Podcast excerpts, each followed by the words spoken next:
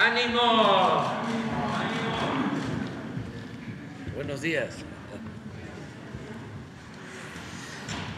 Bueno, eh, como todos los miércoles, vamos a que Ana Elizabeth García Vilchis nos eh, informe sobre el quién es quién en las mentiras de la semana, de la quincena, porque este, la vez pasada no hubo, ¿no?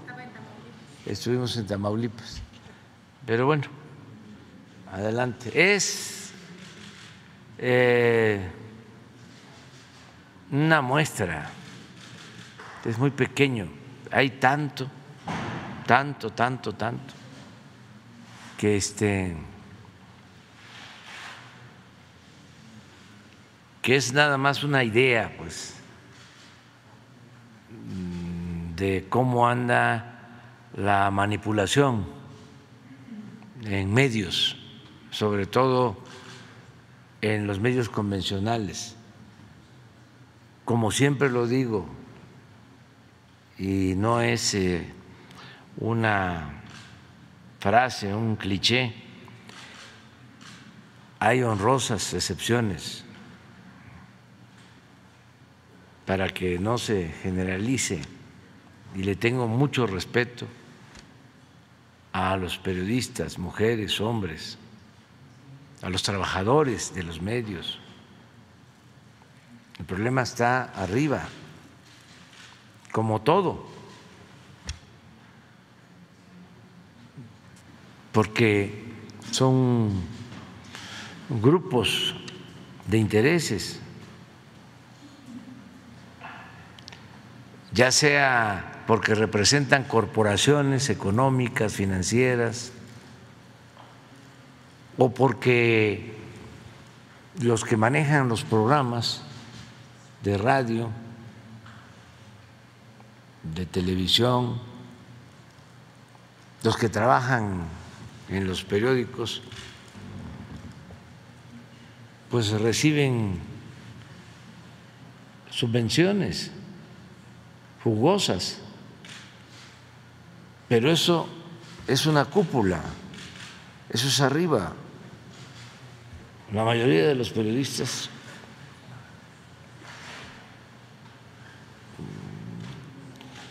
son gente honestas, mujeres, hombres, que les gusta su oficio, su trabajo. Que actúan con ética. Entonces, tampoco es así meter a todos en el mismo costal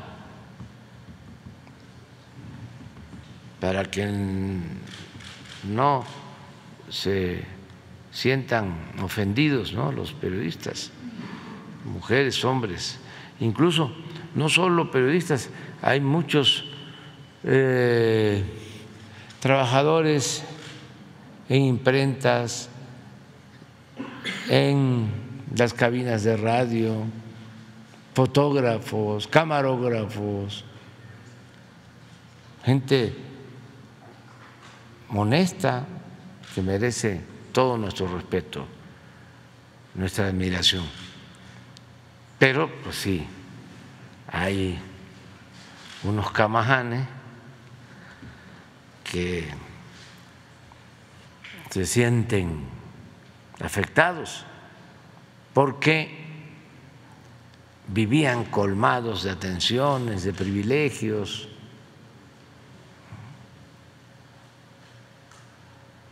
Y pues ya no hay eso. Entonces se ha desatado una campaña de desprestigio, de calumnias, como pocas veces en la historia del país. Me refiero, no ha habido un gobierno tan atacado desde la época del gobierno de Madero. Conozco bien la historia. Les comentaba yo un día que Elías Calles era el hombre fuerte, él eh, encarnaba lo que se conoce como el maximato. Y se le atribuye el que nombró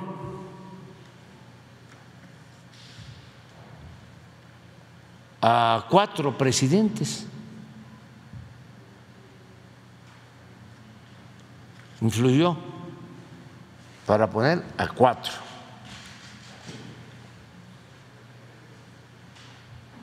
Y otras cosas. Cuando el general Cárdenas toma la decisión de que debía el expresidente Calles ayudar saliendo del país, retirándose del país, o el expresidente Calles consideró que era lo mejor el irse al exilio. Estamos hablando de un hombre fuerte, fuerte en lo político. Bueno, la prensa Después no dijo nada. Nadie lo defendió.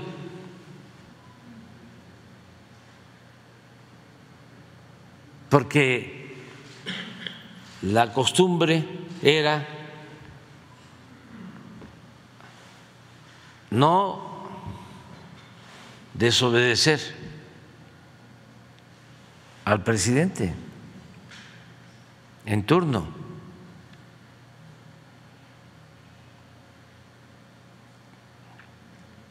No tocar al intocable.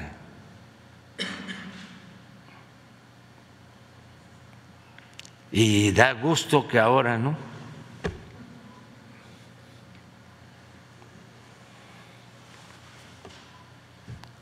Nos cuestionen, nos ataquen un día sí y el otro también.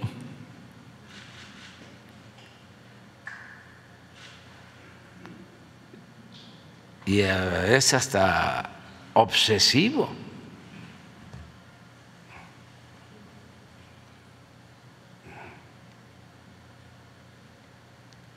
En los medios que se han encargado de esta campaña, y en ciertos sectores del conservadurismo del país.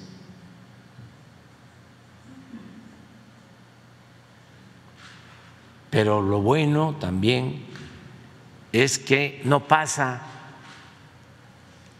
de cuestionamientos, de críticas, de insultos, hasta ahí no pasa nada.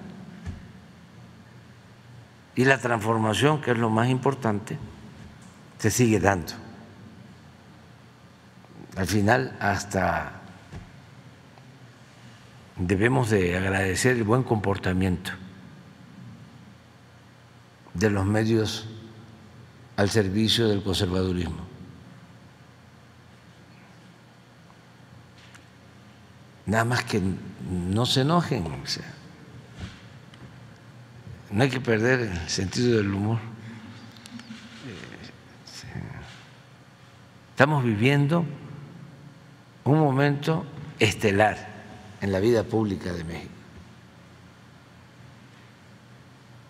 Imagínense, antes no pasaba nada. Todo era muy aburrido. Ahora no. Que si no es la chachalaca, la guacamaya, el jaguar, el león, la ardilla, este, todo eso, ¿dónde lo van a agarrar? Tenemos que decir que bien que está pasando todo esto. Y lo más importante pues, es que el país va saliendo, porque no podemos también eh, estar solo en el teatro, en el circo. Tenemos que atender los grandes y graves problemas nacionales y eso se está haciendo, pero nos queda tiempo también como para no aburrirnos. Y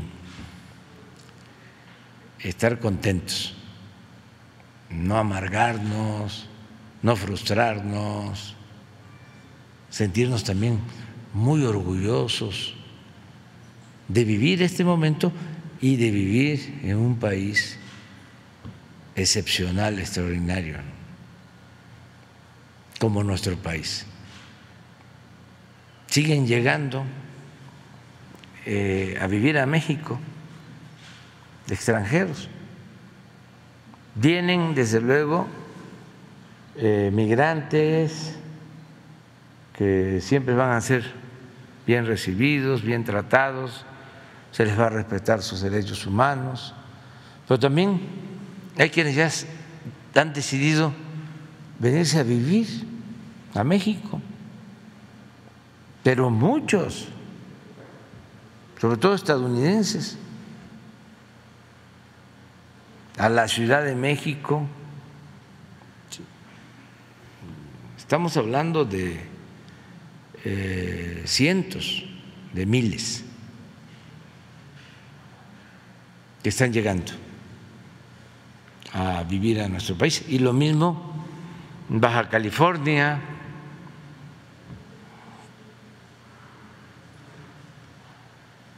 Baja California, Baja California Sur, y a las playas, al Pacífico, al Caribe,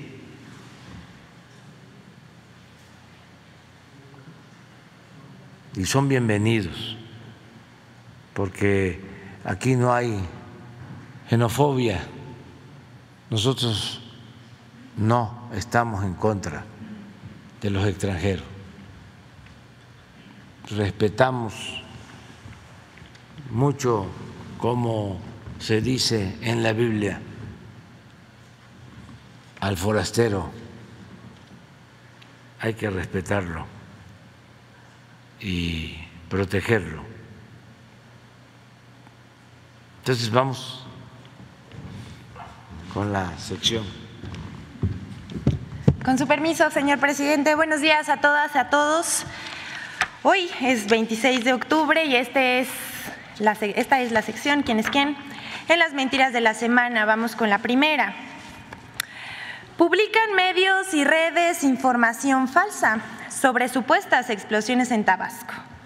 Vamos a ver. La oposición y sus aliados en los medios de comunicación y en redes inventan de todo. Calumnia, que algo queda, es su máxima.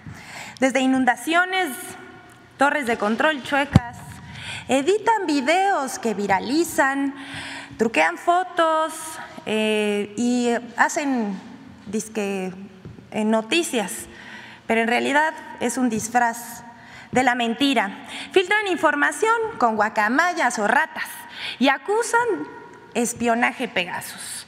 Anuncian grandes escándalos que que simbrarán a la opinión pública y que no resultan más que simples chinampiñas. Uno de los nuevos capítulos de las noticias falsas que buscan tener efectos políticos en medios de comunicación y cuentas asociadas a Frena y a Mexicanos contra la Corrupción y la Impunidad difundieron que en el municipio de Cundancán, en Tabasco, un pozo se habría incendiado y en otro lugar, una supuesta explosión de una bodega de Huachicol. Todo eso es falso. Las imágenes que circularon de la supuesta explosión en el pozo Samaria 864 en Tabasco, donde presuntamente tres personas resultaron heridas, corresponde a un accidente ocurrido el 17 de febrero de 2016. O sea, esta administración ni siquiera estaba en funciones. Pemex no tiene ningún reporte de algún evento de este tipo, pero de manera malintencionada, medios y redes difundieron esta noticia falsa para generar confusión entre la comunidad y los tabasqueños, misma que se magnificó con ayuda de la oposición presta a culpar de todo a las instituciones del gobierno federal. Y bueno, ahora vamos a recordar una cosita que fue presentada ayer por el presidente de la República, Andrés Manuel López Obrador, pero queremos recordar un dato que a pesar de, los, de las cientos notas que se difundieron a través de medios y redes de comunicación de los Guacamaya Leaks y las filtraciones de los correos de Sedena, las, los cuales le han dedicado muchas horas a esto, veamos esta encuesta de ENCOL. Solo el 29% de los encuestados se enteró de la filtración. Aquí vemos la gráfica de Encol, muy representativa, no trae nada. Y bueno, vamos a ir con un video de infodemia de un analista económico que apunta a una posibilidad casi imposible y como por arte de magia, redes y medios la convirtieron en supuestamente un hecho inevitable, que la devaluación del peso sería más temprano que tarde. Aquí vemos cómo se fabricó una noticia falsa, una fake news, la de esta semana. Vamos con el video de Infodemia. El pasado 20 de octubre, Moody's Analytics publicó el análisis La depreciación que se viene. Este reporte fue utilizado por varios medios de comunicación y comentaristas en redes sociales para generar una percepción de inestabilidad financiera en el país, asegurando una inminente depreciación del peso. Las notas informativas que se publicaron tomando como base el análisis de Moody's se limitaban a citar el primer párrafo del autor, Alfredo Coutinho, director para América Latina de la calificadora, en el que explica que en el supuesto de que se repitan las condiciones monetarias y financieras de las dos últimas crisis globales, 2009 y 2020, el peso mexicano sufriría una depreciación significativa. Sin embargo, la mayoría de las notas omitieron desarrollar las tres fases por las que transitó el peso, tanto en 2009 como en 2020, y que Coutinho plantea para que la historia se repita. El análisis de Moody's también expone que según su modelo ya finalizó en marzo un periodo de retiro de liquidez y a pesar de eso, el peso se ha mantenido relativamente estable, incluso durante el presente ciclo de alzas de tasas. Coutinho asegura que el peso no se ha depreciado aún gracias al creciente flujo de remesas del exterior y al aumento en los ingresos por turismo. Sobre estos dos últimos indicadores, remesas y turismo, el gobierno de México tiene proyecciones positivas que estiman seguirá su crecimiento. Infodem.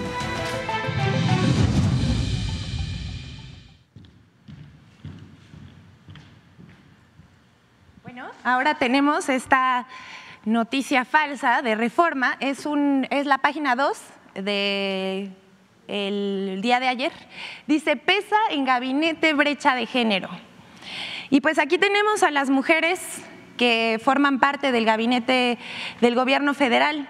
Nada más que reforma omite a dos mujeres y que con eso eh, se vería reflejada la paridad de género. Una es la secretaria de Seguridad y Protección Ciudadana, Rosa Isela Rodríguez, y la otra es la consejera jurídica del Ejecutivo Federal, eh, eh, Estela, María Estela Ríos, y con eso estaría completada. Así que bueno, vemos otra vez cómo reforma miente.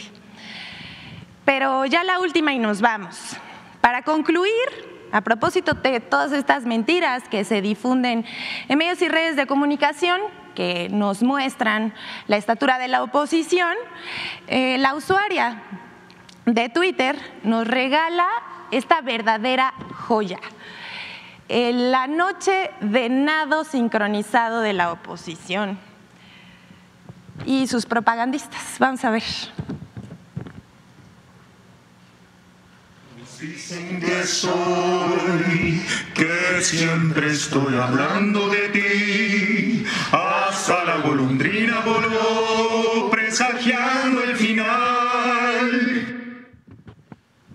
¿Es cuánto, señor presidente? Eso es para este.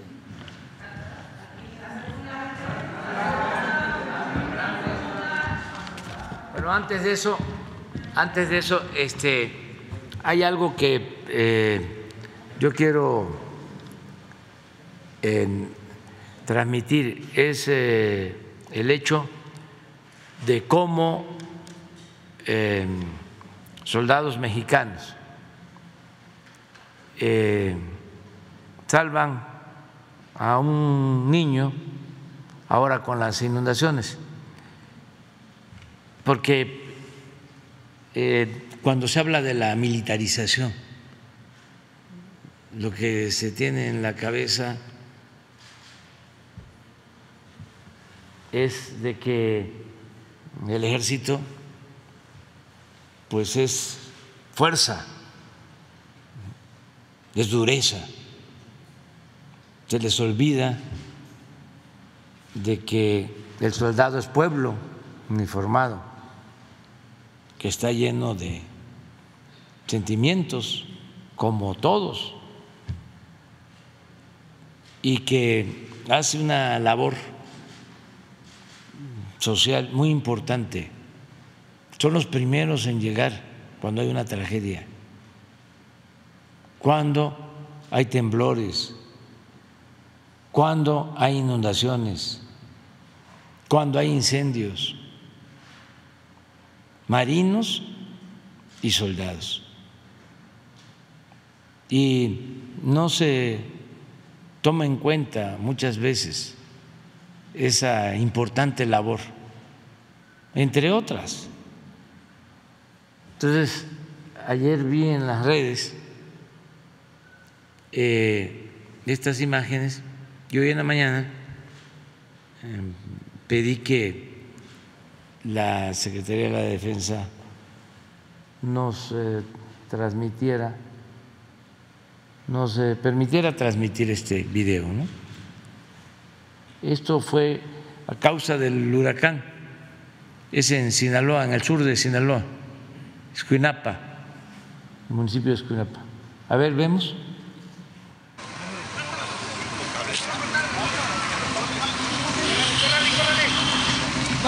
La novena zona militar informa a la sociedad sinaloense que con motivo de las lluvias generadas por el huracán Roslin en la región sur del estado y durante la aplicación del plan DN3E, al realizar reconocimientos en la sindicatura de Teacapán, municipio de Escuinapa, Sinaloa, personal militar observó una persona del sexo masculino tirada sobre un charco de agua y con un cable aparentemente de luz en la mano, por lo que personal militar inmediatamente lo auxilió cortando el cable y brindándole los primeros auxilios, siendo trasladado al Centro de Salud Rural de Teacapán, Sinaloa, quedando estable y al cuidado de sus familiares.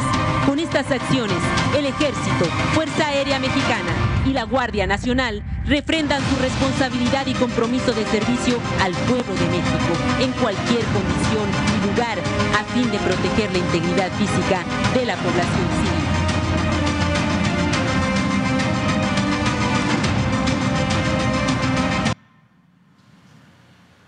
Bueno, ahora sí, vamos. Una, dos, tres, cuatro, cinco, seis, siete. Bueno, se van la, la primera fila. Además fueron sorteados, ¿no? Gracias, presidente. Dalila Escobar de, Proceso. Eh, primero, un tema que se da en el marco de esta investigación, este proceso judicial. Hola, ¿ya se escucha? Eh, no, ahí. Bueno, yo sí.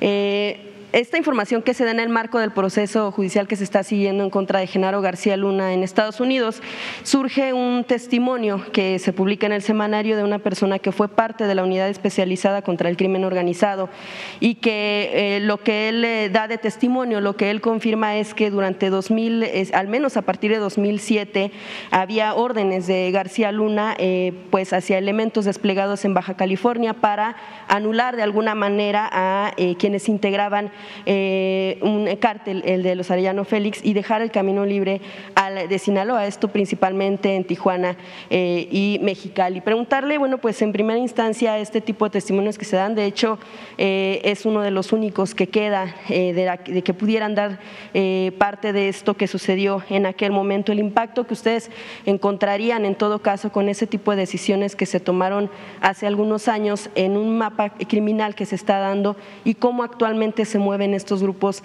eh, del, crimen eh, a nivel nacional, si hay de alguna manera más peso de algunos por este tipo de situaciones y eh, bueno, pues también ahorita otra, otra precisión en torno a este asunto. Bueno, este juicio se sustenta o han presentado elementos de prueba acerca de que se protegía a uno de los eh, grupos de narcotraficantes del país, al grupo de Sinaloa, y eh, se combatía a otros. Era una práctica. Eh, bastante usual de em, darle protección a unos y perseguir y destruir a cualquier otra banda, porque el gobierno no actuaba con rectitud con imparcialidad. El gobierno en esta materia, en estos asuntos, estaba tomado, no solo en lo que tiene que ver con el combate a la delincuencia, estaba tomado también con lo que tiene que ver con la protección a los delincuentes de cuello blanco. El gobierno estaba secuestrado, estaba al servicio de las minorías, de la delincuencia. Llámese delincuencia organizada o delincuencia de cuello blanco. Porque no todo era lo que se robaban y los crímenes cometidos por la delincuencia organizada y lo que se robaron los de la delincuencia de cuello blanco fue también muchísimo. Nada más que a ellos no se les perseguía ni siquiera perdían su respetabilidad. Entonces el juicio este al que hace mención tiene que ver con eso. Iniciaría hasta enero, de hecho. Iniciaría hasta enero, de sí, Se ha dado... que está tardando muchísimo. Eh, porque lleva, no sé, tres años, ¿no? Que fue detenido García Luna. Y todavía no hay nada. Y se habla de que ya hay toneladas de prueba,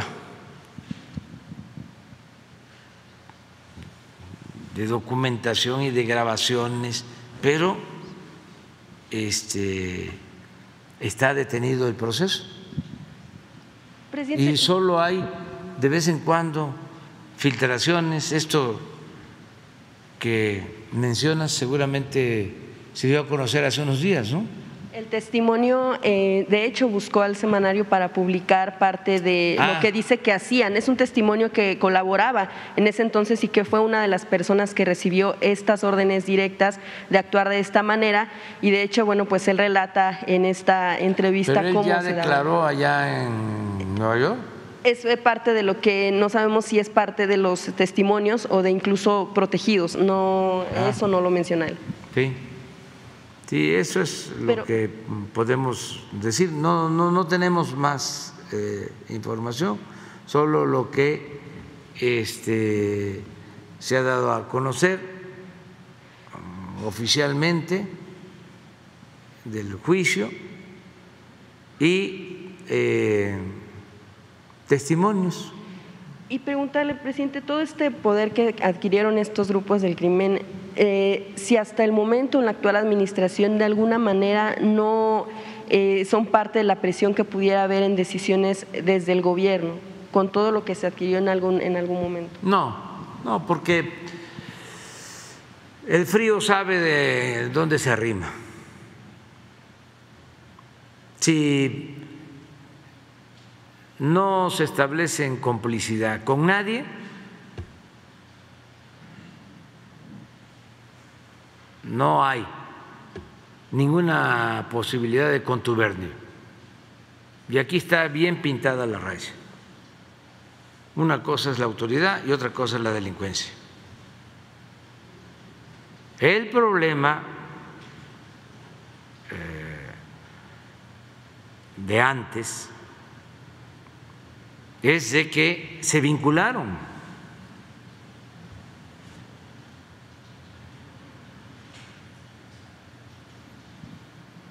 En muchos actos ilícitos, incluso vinculaciones ilícitas entre gobiernos. El operativo ese rápido y furioso es a todas luces ilegal, violatorio de nuestra soberanía, y eso se pactó entre los gobiernos de Estados Unidos y de México. Eso ya no se permite. Imagínense ponerse de acuerdo para que de manera clandestina se introduzcan armas de Estados Unidos a México con sensores para que esas armas lleguen a la delincuencia y que con esos sensores se pueda detectar quiénes las usan y detenerlos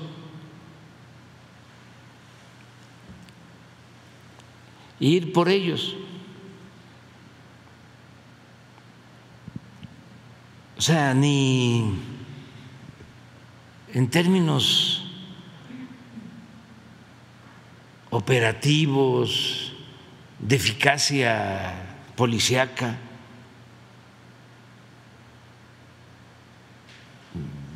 tenía justificación ese operativo rápido y furioso. Pues ¿qué pasó?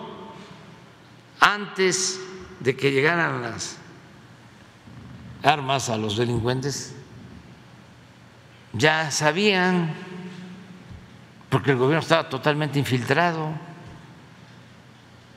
y lamentablemente utilizaron esas armas para asesinar a personas. De hecho, el secretario de Gobernación en estos días lo que mencionó es que hay una investigación internacional incluso en contra de Felipe Calderón por la venta de armas a la delincuencia organizada en el marco precisamente de Rápido, de Rápido y Furioso. Por supuesto, Calderón respondió que, eh, bueno, eso es mentira, que no existe ninguna investigación internacional y que el secretario de Gobernación está tratando de desviar el tema que tiene que ver con el asunto de estas filtraciones que lo ubican eh, como relacionado también con grupos del crimen. Pues no tengo yo más información que esta, que es de dominio público y sí está aprobado de que llevaron a cabo ese operativo. Se hizo una investigación en Estados Unidos, no sé si esté vigente, porque también suele pasar que allá dan carpetazo a asuntos que consideran no convenientes pero de que existió esta operación y que se enteraron en el gobierno de Calderón, de eso no hay duda, y que dieron el permiso. De esta investigación usted no, no, sabe si hubo como tal en contra de Calderón. No, no sé si esté eh, vigente, pero sí en su momento se abrió un expediente, no sé si se mantenga vigente, si continúen investigando o ya le dieron un carpetazo, porque involucra a los dos gobiernos. No es nada más un asunto de la delincuencia Tendría que haber una investigación que de alguna manera involucre a estos dos gobiernos que participaron. Desde luego que sí, desde luego, pero yo no tengo más eh, información sobre esto. Eh, la Fiscalía seguramente debe de saber qué investigaciones hay abiertas. Ya saben ustedes cuál es mi postura sobre los expresidentes. La expuse cuando tomé posición.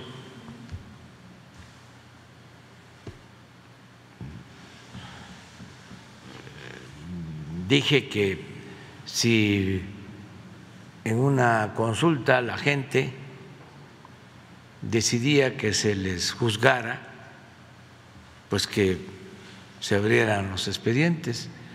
Se llevó a cabo esa consulta, no fue vinculatoria porque no participaron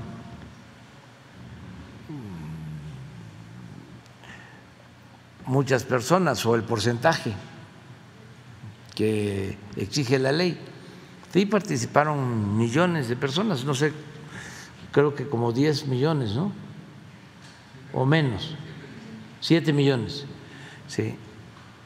Y sí pidiendo la mayoría que se juzgara a los expresidentes, pero la ley eh, pide una participación del 40% de los ciudadanos para que sea vinculatoria la consulta. Entonces, esa es mi postura. Eh, solo que resulte otra cosa de la investigación que están haciendo en Estados Unidos. Presidente, le preguntaba sobre el tema de las decisiones de gobierno y, la presión que puede haber o eh, el poderío que puede tener estos grupos del crimen, pues precisamente por un, hecho que vimos ya en este gobierno, que fue lo, el tema de la liberación de Ovidio. ¿Eso no respondió precisamente a, pues, a la presión de un grupo del crimen? No, no, eso ya lo he explicado varias veces, pero no está de más que lo vuelva a exponer. ¿Qué sucedió? Eh, había un grupo haciendo una investigación para detener a esta persona. deciden eh, aprenderlo al mediodía en su casa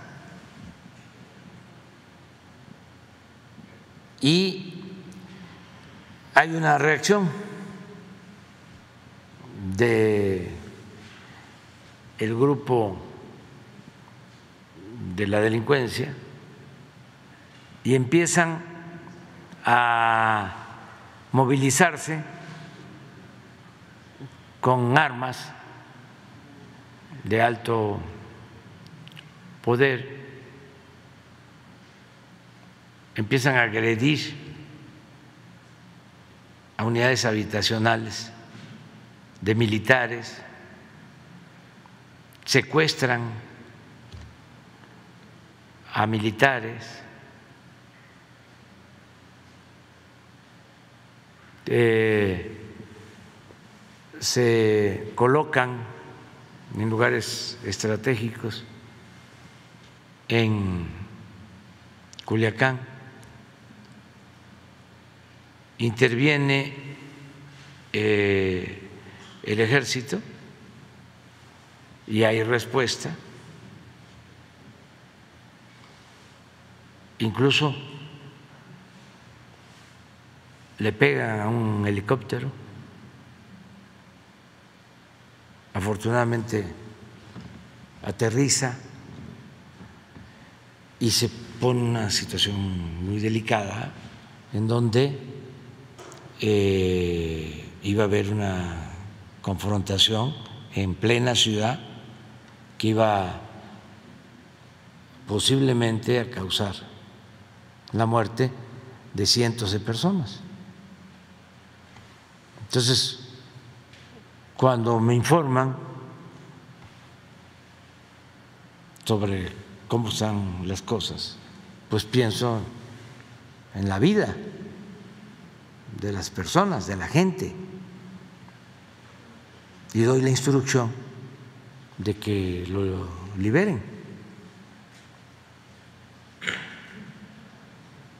para evitar una masacre. Y también pues una afectación a población inocente. Yo no sé qué hubiese hecho otro gobernante, pero tengo mi conciencia tranquila.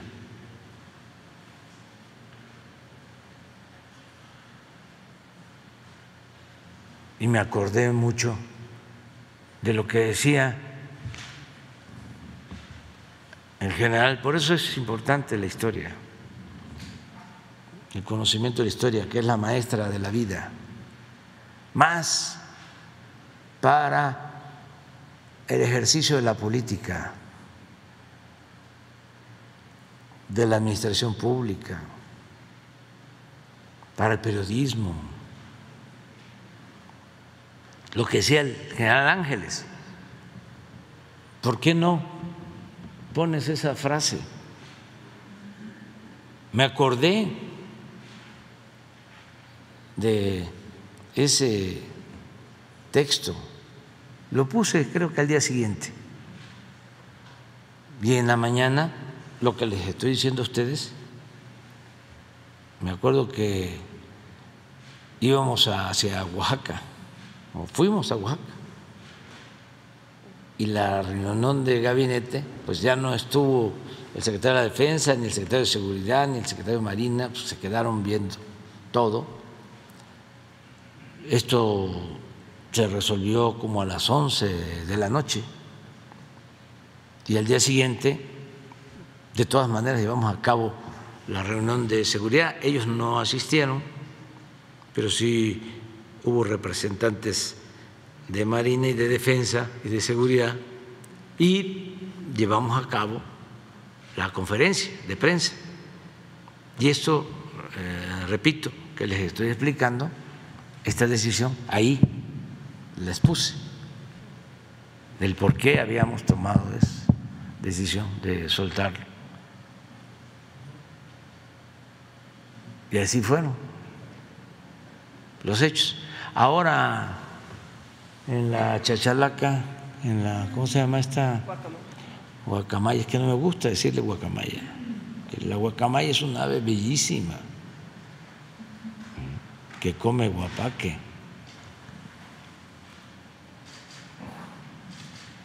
Mire lo que dice el Felipe. La política no es un fin, la revolución no es un fin, son medios para hacer hombres a los hombres. Nada es sagrado excepto el hombre. Hay algo frágil, débil, pero infinitamente precioso que todos debemos defender, la vida.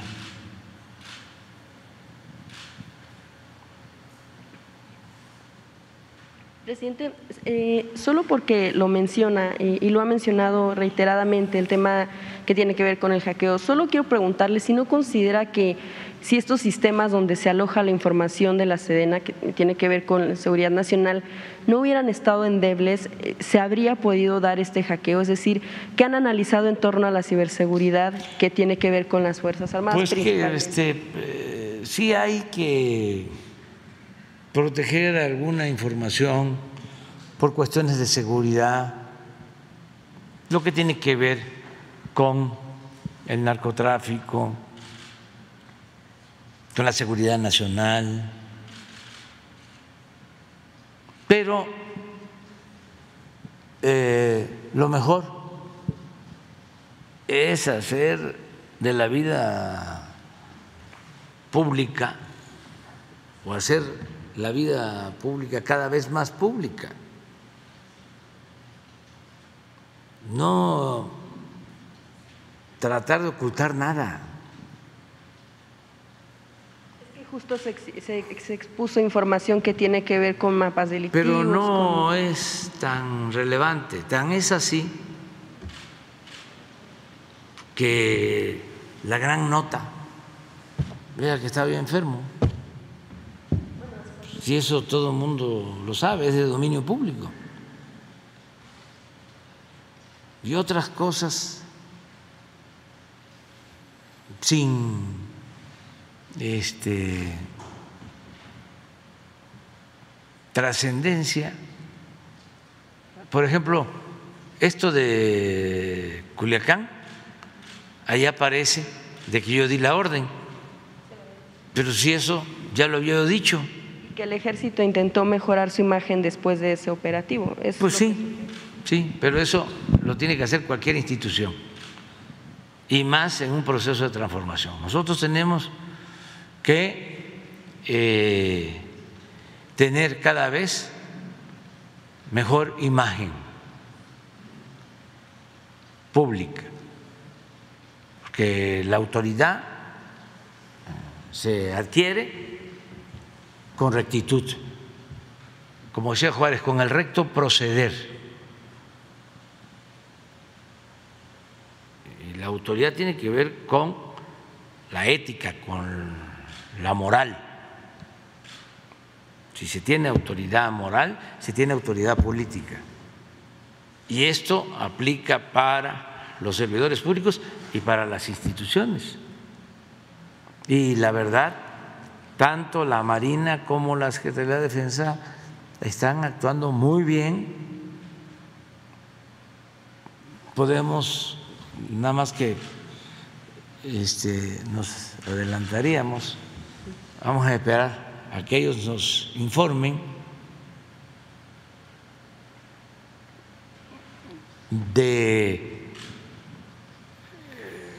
yo creo que ya dieron a conocer lo de las quejas y violaciones de derechos humanos en comparación con otros gobiernos?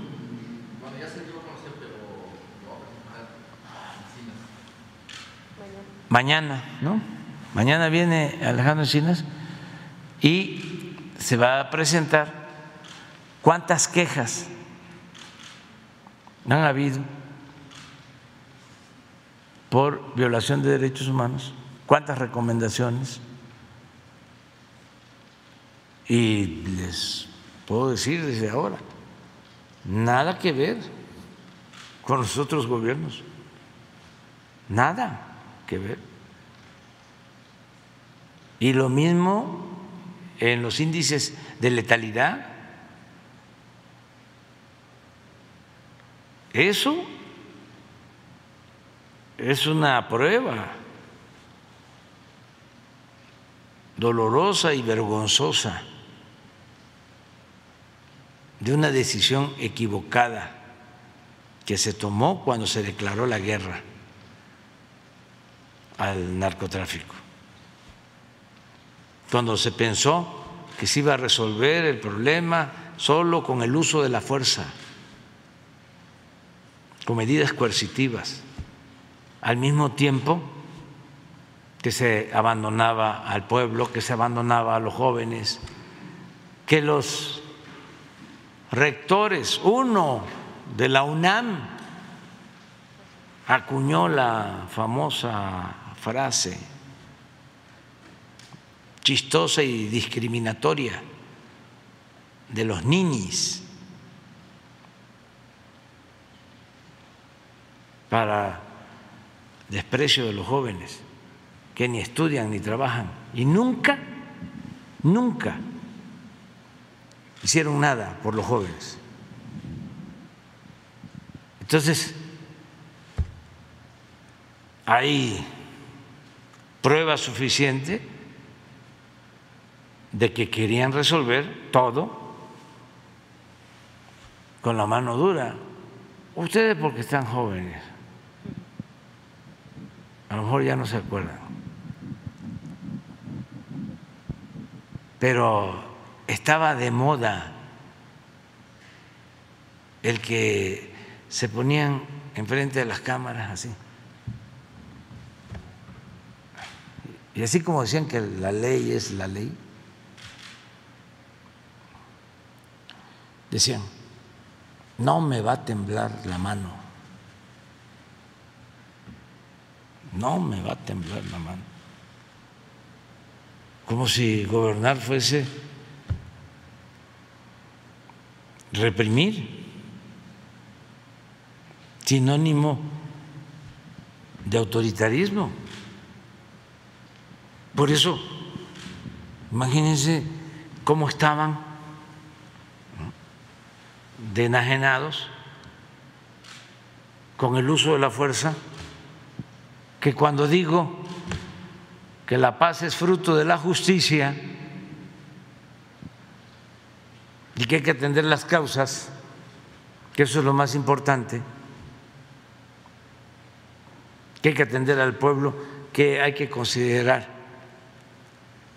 que la gente tenga ingresos, mejores salarios, que se atienda a los jóvenes. Y todo eso lo redondeo en una frase, abrazos, no balazos. Uy, se volvieron este, locos, burlándose. ¿Pero qué? ¿Cómo vamos a enfrentar la violencia con la violencia? ¿Cómo se enfrenta el mal con el mal? El mal se enfrenta haciendo el bien. No se puede apagar el fuego con el fuego. ¿Pero qué hicieron ellos? ¿No se acuerdan cuando declara la guerra Calderón? Se los voy a seguir recordando porque sé que no les gusta a los conservadores. Pero como ellos no ven esta conferencia, aquí donde no nos ven y no nos escuchan, pues nada más les recuerdo que llegó con un uniforme militar a Uruapan. Iba con el secretario de la Defensa y su equipo, que era gobernador en ese entonces, que estaba esperando. y como el secretario de la Defensa, pues es una gente muy corpulenta, grande, y venían todos uniformados. Me platicó una gente vinculada al gobernador de entonces, de Michoacán, de que estaba a punto de decir, ¿dónde está el presidente? Cuando aparece uniformado. Ya se van por carretera a Pachingán, a la Tierra Caliente. Y todavía le dice el gobernador, no te vas a quitar este la ¿cómo le llaman a esto? La casaca, la chamarra, la, la casaca militar. Mucho calor. Allá en la tierra caliente más de 40 grados. No, no. Y así se bajó con, y a declarar la guerra.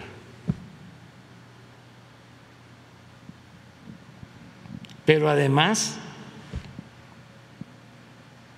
no sé si él sabía o no, pasa el tiempo y resulta que se convierte en el hombre fuerte del gobierno García Luna, en su brazo derecho.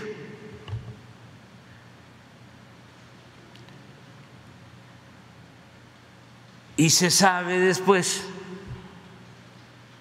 de que el papel de García Luna era proteger a un grupo, a una banda, para aniquilar a otras.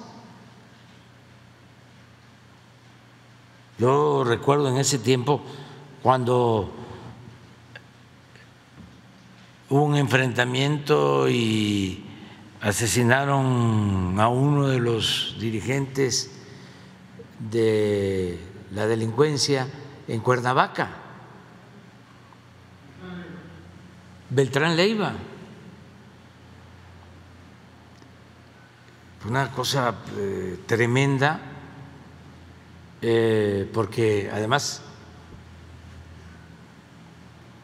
hicieron cosas indebidas, excesivas, profanaron su cuerpo, les pusieron a todo el cuerpo dólares y les tomaron fotografías. Ese mismo día o al día siguiente declaró el embajador de Estados Unidos en México de que ellos habían participado en ese operativo y que lo habían hecho con la Marina porque no le confiaban al ejército. Yo tuve que salir siendo opositor a replicarle, a decirle que por qué se metía en asuntos que solo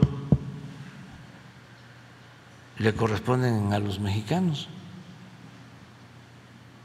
Y me acuerdo también, no se me va a olvidar, de que voy a una gira a Nayarit.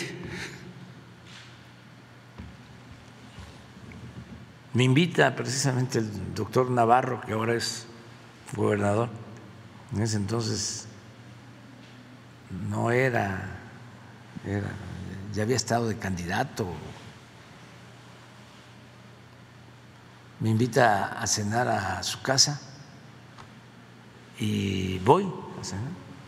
Cuando de repente, como fuegos artificiales, y ya me entero, ahí están este, los videos, ¿por qué no los pones? ¿Cómo desde un helicóptero? Eh, masacran a un grupo.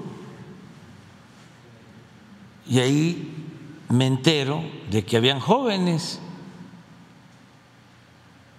y declaro de que eso estaba mal, que no era la forma, que no debía hacerse eso. Y se me vinieron encima todos los medios, todos. Entonces, es muy distinto, no es lo mismo. A ver si lo encuentran. A ver, pon. Miren esto.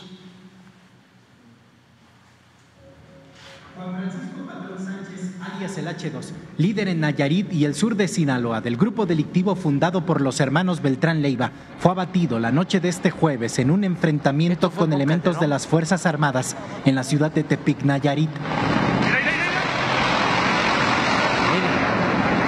La torreta de la- del helicóptero. El Gabinete de Seguridad Nacional confirmó la identidad de Patrón Sánchez. En el operativo participaron fuerzas especiales de la Armada de México, quienes abatieron al presunto delincuente. El operativo comenzó cerca de las 8 de la noche en el sur de la capital Nayarita, cerca del libramiento a la ciudad. Un helicóptero Black Hawk de la Secretaría de Marina Armada de México sobrevoló la colonia Lindaviste y desde las alturas disparó en contra de una célula que agredió a los efectivos.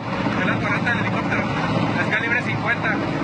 Reportes oficiales indican que siete personas más murieron durante esta refriega. Rubén Mendoza, Azteca Noticias. 17. Gracias. Sobre el tema de Ayotzinapa, usted apenas tuvo una reunión con ¿De las madres de Ayotzinapa, tuvo apenas una reunión con las madres, con los padres, el nuevo fiscal eh, y, Alejandro Encinas. Eh, primero preguntarle, eh, pues una de las principales preocupaciones que ellos han manifestado es precisamente la cancelación de las 21 órdenes de aprehensión. Sin embargo, consideran que se puede abrir la puerta a que si hay elementos, si se encuentran elementos, se pudieran reactivar algunas Sí. de estas órdenes. Sí, siempre y cuando este, se cumpla con todos los procedimientos legales, porque les explicaba, y fue muy buena la reunión por eso, de que se actuó a partir del informe de la comisión. Entonces, los que aparecen ahí son los que eh, fueron procesados o a los que se les eh, pidió a jueces que autorizaran órdenes de aprehensión. Entonces, a ese grupo. Luego, por razones todavía no muy claras, se dio a conocer que no eran 20 o 25 los que estaban ahí, sino que habían 80. Mi interpretación, porque yo siempre digo lo que pienso, es de que cuando se dio la instrucción de que se judicializara de acuerdo al informe, y habían personas que contaban con protección o que posiblemente no querían que se les eh, juzgara o se les iniciaran procesos, pues entonces quisieron este,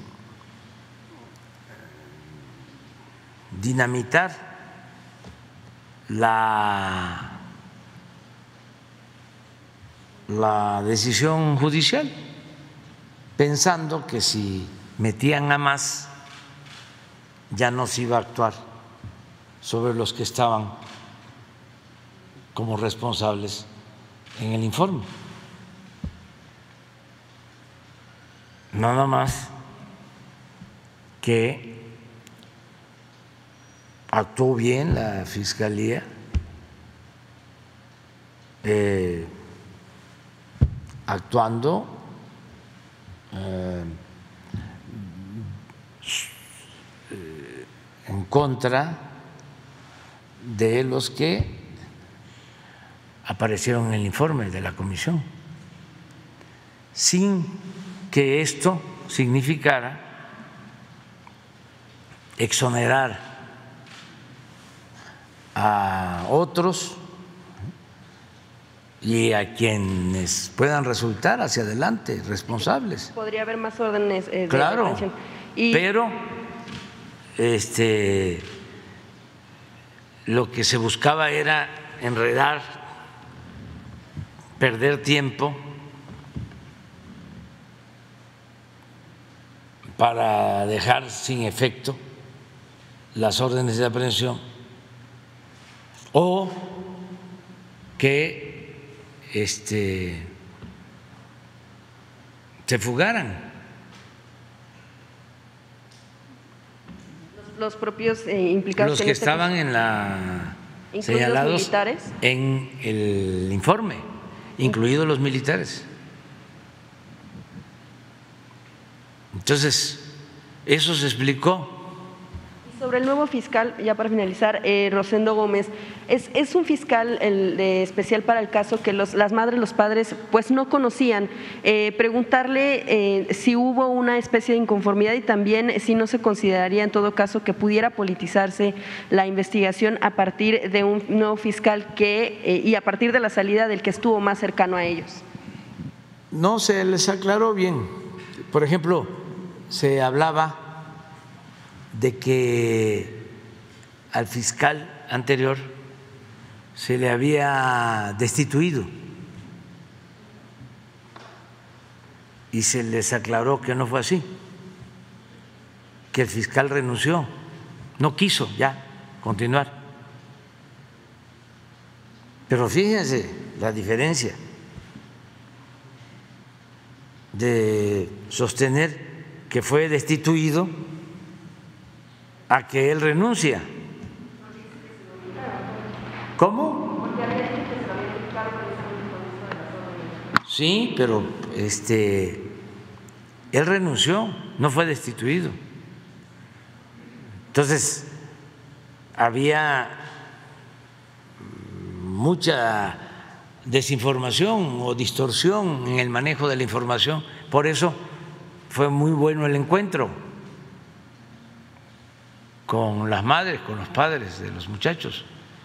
Y este el que fue nombrado por la Fiscalía, Rosendo Gómez Piedra, es un abogado íntegro, honesto.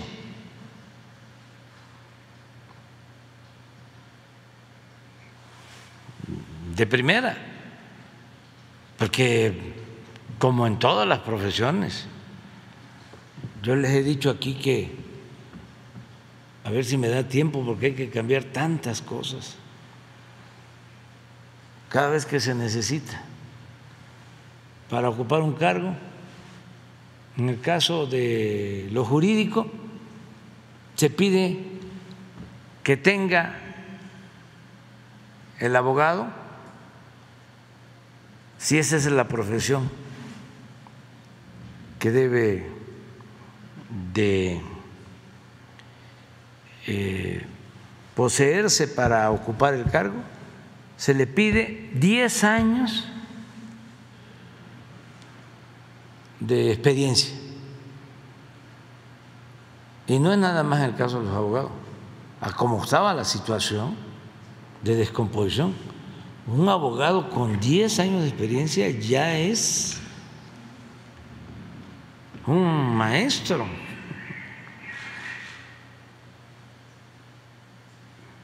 Pero no necesariamente en la aplicación de la ley con rectitud y honestidad. Porque en vez de formarse para actuar con principios y con apego a la verdad, se formaban en la asimilación de trucos y de mañas. Se graduaban como corruptos y ni siquiera se le daba la oportunidad a los jóvenes que cuando salen de la escuela todavía traen la ilusión de que van a aplicar lo que vieron en las aulas, ahí sí de que la ley es la ley de que al margen de la ley nadie, por encima de la ley nadie, y que van a hacer justicia. No, por eso esos 10 años no. Gente nueva, pero no solo en esa profesión, en todas. En el periodo de decadencia entre más experiencia, más corruptos. Cuando no hay principios, cuando no hay ideales, cuando no hay valores,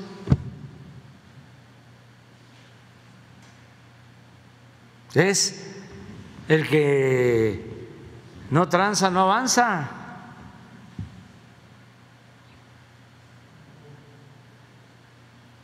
Entonces, este fiscal lo conozco desde hace 30 años, o sea, ya pasó de 10. Y es íntegro, porque afortunadamente hay gente así, abogados honestos,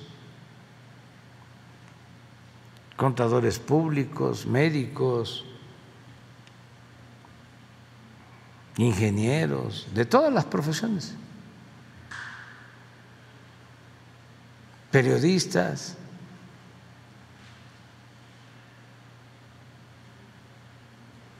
servidores públicos. Bueno, vamos adelante.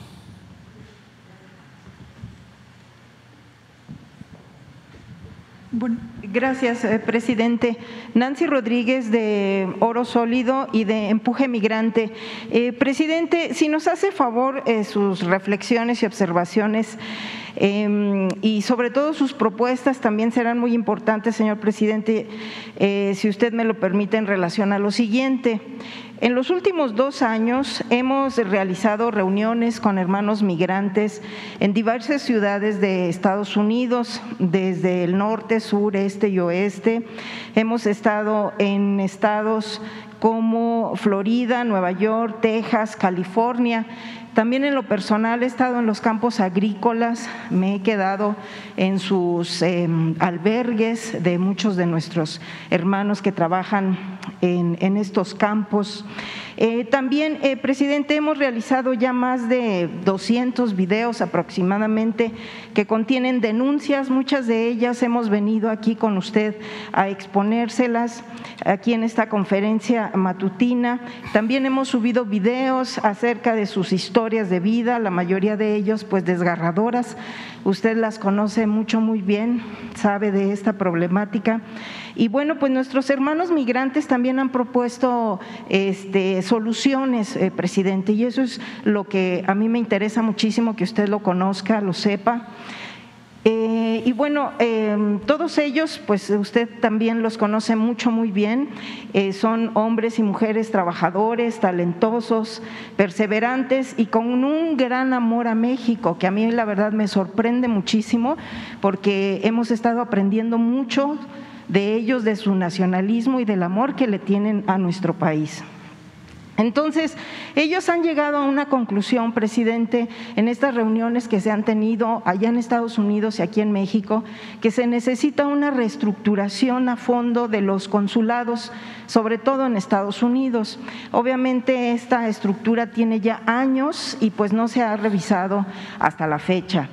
Eh, por ello, eh, presidente, bueno, pues eh, nuestros propios hermanos migrantes convocaron a diputados y senadores que ya han tenido reuniones allá en Estados Unidos y ahora aquí en, en México. De estas reuniones que se han tenido, presidente, pues se acordó llevar a cabo un foro con senadores y diputados en agosto, aquí tanto en la Cámara de Diputados como en la Cámara de Senadores y ya se llegaron a algunas conclusiones, presidente, que eh, me gustaría muchísimo eh, planteárselas. Eh, por ejemplo, en la Cámara de Senadores, la, senadora Susana Har, de Morena y sí quiero enfatizarlo muchísimo porque desgraciadamente, presidente, hemos también intentado, y digo intentado porque pues entrevistar a diputados y senadores de oposición y pues le echan a usted la culpa hasta incluso de la migración, ¿no? Que,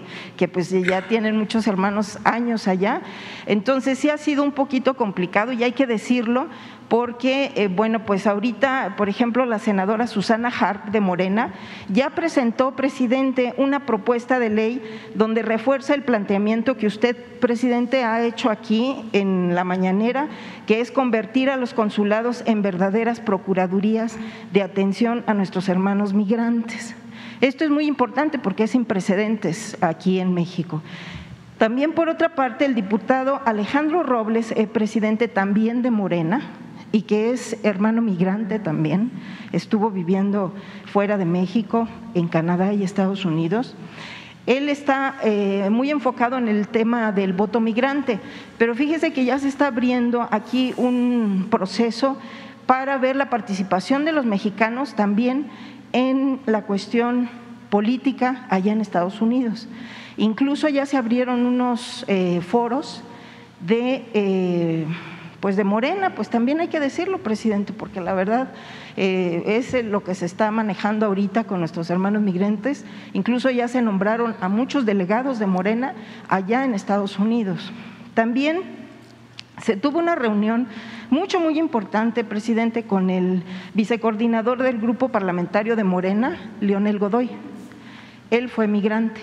Entonces, eh, fue muy interesante la reunión que tuvieron con hermanos de California, de Nueva York, de Texas, de Florida, con él.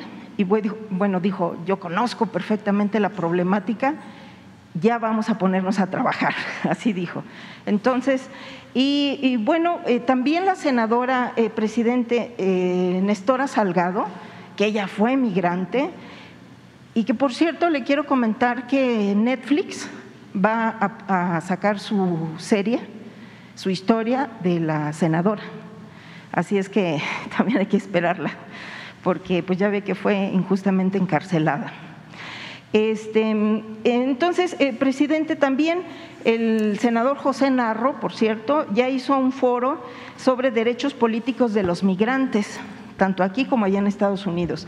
Entonces ya se está trabajando, presidente, pero va a ser muy importante el empuje que usted le siga dando y me gustaría también conocer su punto de vista en relación de todas estas actividades, porque pues definitivamente los hermanos migrantes ya se pusieron a trabajar y es gente muy talentosa y, y, cuál es su reflexión y sus opiniones y sobre todo sus observaciones en relación a estas actividades, presidente.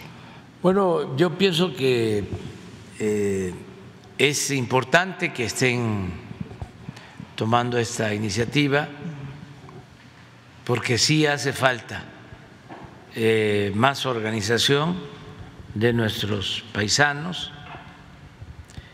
No es eh, fácil porque ellos van a trabajar, a buscarse la vida, a diferencia de otros migrantes, hermanos de otros países, los mexicanos están eh, dedicados por entero al trabajo, van a eso. Y pensando, eso sí, siempre en su familia, no se desligan de México, pero la vida política allá, este, aún eh, no teniendo ninguna limitación legal, eh, no les eh, interesa mucho o no les interesaba mucho, porque ahora eh, sí están participando más. Hay en ciernes, en proceso, el surgimiento de el orgullo de ser mexicano allá, muy este, conmovedor. De veras es algo extraordinario. Están allá y son más nacionalistas que algunos de los que vivimos acá. Eso es lo que estamos aprendiendo de ellos ahorita, presidente, la verdad. Entonces, eh, pues es muy bueno lo que están haciendo de los foros, la organización.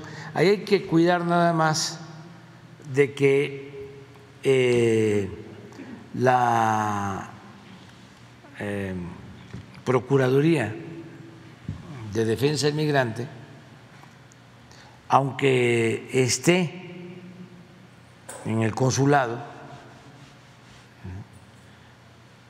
o que el consulado sea en los hechos una Procuraduría de Defensa del Migrante, eh, cumpla con la normatividad de política exterior para no intervenir en asuntos de Estados Unidos, ¿no? Sí, precisamente por eso. Que, se cuide esa parte para que no vayan este, a utilizar eso ¿no? como pretexto, como excusa en contra del gobierno de México que está utilizando los consulados con fines políticos. Es de defensa, porque eso sí, para eso es el consulado y la embajada, para defender a nuestros paisanos. Nada más cuidar eso y reforzar los 50 consulados se tiene que hablar con el secretario de Relaciones Exteriores, con Marcelo Ebrard. Hay una comisión de atención a migrantes. Quien está a cargo de esta oficina es una persona responsable. Sería bueno que se pusieran de acuerdo para que él ayudara porque ese es su trabajo. Y así como ustedes lo están haciendo de manera voluntaria, pues él debería de estarlo haciendo. A lo mejor lo está haciendo, pero es cuestión de coordinación. Sí, por eso eh, desde nuestro muy particular punto de vista es importante conocer su, su, eh, propuesta y su posicionamiento, presidente, porque pues usted eh, conoce muy bien la problemática de nuestros hermanos migrantes allá y aquí en México sí se necesita reestructurar todo el sistema este de servicio exterior mexicano precisamente porque tiene 40 años que no se revisa y ya no es la misma condición de los consulados consulados en Estados Unidos que un consulado en Francia, por ejemplo. Entonces sí hay que reestructurar de fondo la operación de los consulados en Estados Unidos. Por eso es que me, Por eso interesaba. Hay que planteárselo a, este, a Marcelo y al compañero que es el responsable de migrantes, que fue periodista en México, sí, en la jornada, luego fue subsecretario, creo, en la función pública. Es el presidente del Instituto de Mexicanos en Sí, el Exterior. sí. que se refiere, sí. Con él, Luis Hernández. sí. sí es Luis, Y pero entonces- él es la persona y ya seguramente nos está escuchando o este, le van a informar y nos va a escuchar. Sí. Y ya se formó una comisión presidente en la Cámara de Diputados Luis Gutiérrez. Gutiérrez. Sí, ya se formó la comisión a raíz de este foro que se hizo en agosto. Incluso, pues eh, tiene muy buena actitud.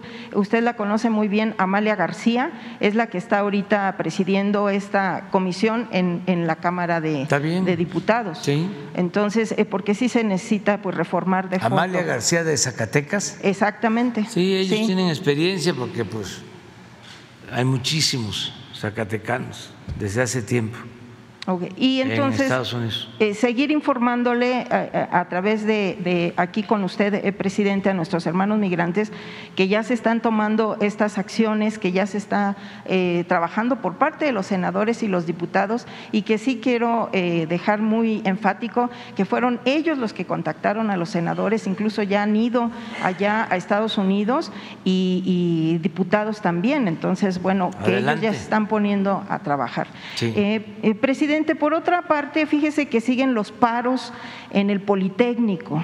Hay aproximadamente 13 escuelas del Politécnico que están en paro. No sé si usted estaba enterado.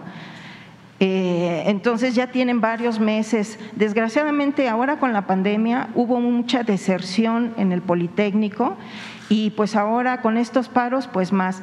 Pero fíjese que hay algo muy grave, eh, no sé si usted también ha visto en redes que tanto en la UNAM como en el Politécnico pues ha habido abusos sexuales en contra de algunas alumnas incluso han sido denunciadas. Ya ven que ahorita pues este movimiento feministas están muy fuertes en todas las universidades. Y desgraciadamente a uno que estaba acusado de abuso sexual lo, lo nombraron director de una de estas áreas, de estas escuelas, y pues eso fue lo que también prendió la mecha para hacer los ¿Eso paros. en dónde? En la En el Politécnico. No, también en la UNAM, también en la UNAM, en el CCH también, eh, hace unos días se violó a una, a una chiquita, el CCH Sur, CCH Sur. Entonces, eh, sí se está ahorita revolucionando esto, presidente, y fue precisamente lo que detonó estos paros, entre otras cosas. Y pues yo eh, me reuní con Usted los conoce ya, incluso estos que fueron eh, pues, eh, propuestos para mm, dirigir el Politécnico, científicos, gente muy talentosa. Y bueno, pues me dicen, también me reuní con alumnos y con padres de familia que me han estado este, pues informando de la situación. Y, bueno, también es la corrupción, presidente, la corrupción que hay en el sindicato del Politécnico, hay que decirlo también, o sea, eh, venden las plazas, eh, se desvían los fondos. Entonces, pues el director es un eminencia, usted fue el que lo nombró sin precedentes, fue la primera vez que salió de las bases del Politécnico. Antes, pues en las anteriores eh, sexenios se nombraban a los amigos, ¿no? Entonces ahora el nuevo director presidente, pues sí necesita más herramientas y apoyo por parte del gobierno federal, porque la verdad, pues no, me han dicho es que se lo están comiendo. Yo no creo que se lo estén comiendo. Lo que pasa es de que, bueno, pues son mafias, como en todos lados, del sindicato y del propio este, administrativo del Politécnico, presidente. No sé qué opine acerca de esto. Pues que hay que ayudarlo, porque es un buen hombre, es un buen científico y es un hombre íntegro, eh, de familia politécnica, sus padres ahí han trabajado, han dado clases, de ahí surgió él y yo creo que es muy bueno como director. Le vamos a pedir a la secretaria de Educación, a Leticia Ramírez, que hable con él y que se le apoye y se busque mediante el diálogo resolver los problemas que existen y se actúe con rectitud, sin eh, protección a nadie, que no haya impunidad. Ya esto es distinto. Ya el que este, comete un delito tiene que ser eh, juzgado, sea quien sea. Entonces, vamos a pedirle a Leti que lo vea. Y sobre todo son miles, eh, cientos de miles de, de, perdón, de estudiantes, presidente, que están ahí en el limbo, ¿no? Son aproximadamente tres escuelas de la, del Poli que están en paro. Y ya por último, presidente, yo sé que eh, hay poco tiempo. Mire, eh, los trabajadores de Comisión Federal de Electricidad, que yo les agradezco muchísimo que no que sigan adelante y que sigan su lucha, este, vienen aquí, hacen paros. Hay aproximadamente 20 mil de ellos que lo único que quieren saber, presidente, es de esa promesa que, o el compromiso que usted hizo. Eh, hay trabajadores que cuando se liquidó Luz y Fuerza eh, recibieron hasta 5 millones, empezando por el señor Martínez Parza, ¿no? 5 millones 120 mil. Eduardo Bobadilla recibió 5 millones 600 mil de liquidación. Fernando Muñoz Ponce recibió 7 millones 121 mil. Entonces, hay otros trabajadores pues, que nada más recibieron 270 mil pesos, este, otros 285 mil. Quieren saber ellos, ya para ahora sí que para este, que, estén ya con, con, esta información, si se les va a revisar estas liquidaciones o ya no. ¿Usted cómo ve? Jesús lo está atendiendo, este asunto y no nos podrá decir si se van a revisar o no para que ellos también ya se estén está hablando con ellos, ya se les eh, eh, apoyó con la atención médica, con el seguro social. Y a los jubilados también, a los 10 mil jubilados. Sí, pero ahora esta es otra demanda. Sí. Y sí se está atendiendo a ver qué podemos hacer de acuerdo también a nuestras posibilidades económicas y buscando también la unidad al interior del sindicato, que no se confronten, que se busque en la medida de lo posible ¿no? la unidad en beneficio de todos. Pero Jesús tiene esa encomienda. Entonces sí se deja abierto, presidente. se deja abierto, sí. Ah, no se puede cerrar nada, o sea, nada más es eh, ver si tenemos posibilidad. ¿sí? de, de, apoyar, porque si es un asunto de presupuesto, pues tenemos que cuidar, ¿no? De, porque hay muchas también demandas de la gente. No le estamos entregando el presupuesto a los corruptos ni a los potentados, se le está entregando al pueblo. Pero queremos también ser justos y hay que darle más al que tiene menos. No puede haber trato igual entre desiguales, porque hay muchas demandas sentidas, justas. Entonces, el presupuesto lo vamos administrando de esa manera, ¿no? Eh, que eh, les llegue a todos. Estoy muy contento por eso, porque de 35 millones de familias que hay en el país, de manera directa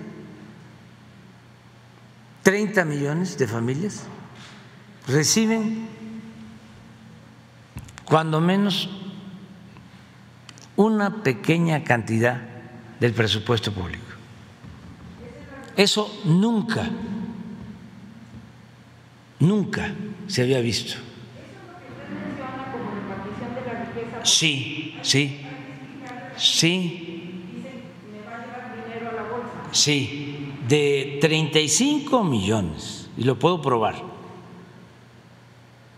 de familias, 30 millones reciben, si el presupuesto es de 7 billones, de ese total, que es dinero de todos, claro, ahí hay que destinar recursos para pagar servicio de deuda, ahí hay que pagar los intereses del FOA-PROA y hay que utilizar para otros gastos, pero de ese presupuesto, aunque sea una cantidad pequeña, eh, se entrega apoyo a 30 millones de familias. Y los 5 millones que no reciben de manera directa, estoy hablando de manera directa, los que no reciben del presupuesto de manera directa, estos 5 millones se benefician también, porque si 30 millones tienen ingresos y tienen capacidad de compra y no solo compran lo indispensable, lo básico, si tienen para comprar otras cosas, los comerciantes, los empresarios se benefician. Tan es así que puedo decir que en esos cinco millones están empresarios y están comerciantes. Y si les mando a preguntar cómo les ha ido, la mayoría sabe que le ha ido bien. Una cosa es que no les guste cómo hablo, que me coma las que me como las heces, que no hablo de corrido. Pero a ver, ¿qué empresario va a decir que aún con la pandemia, con la crisis por la guerra, le ha ido mal? Y lo puedo probar con datos.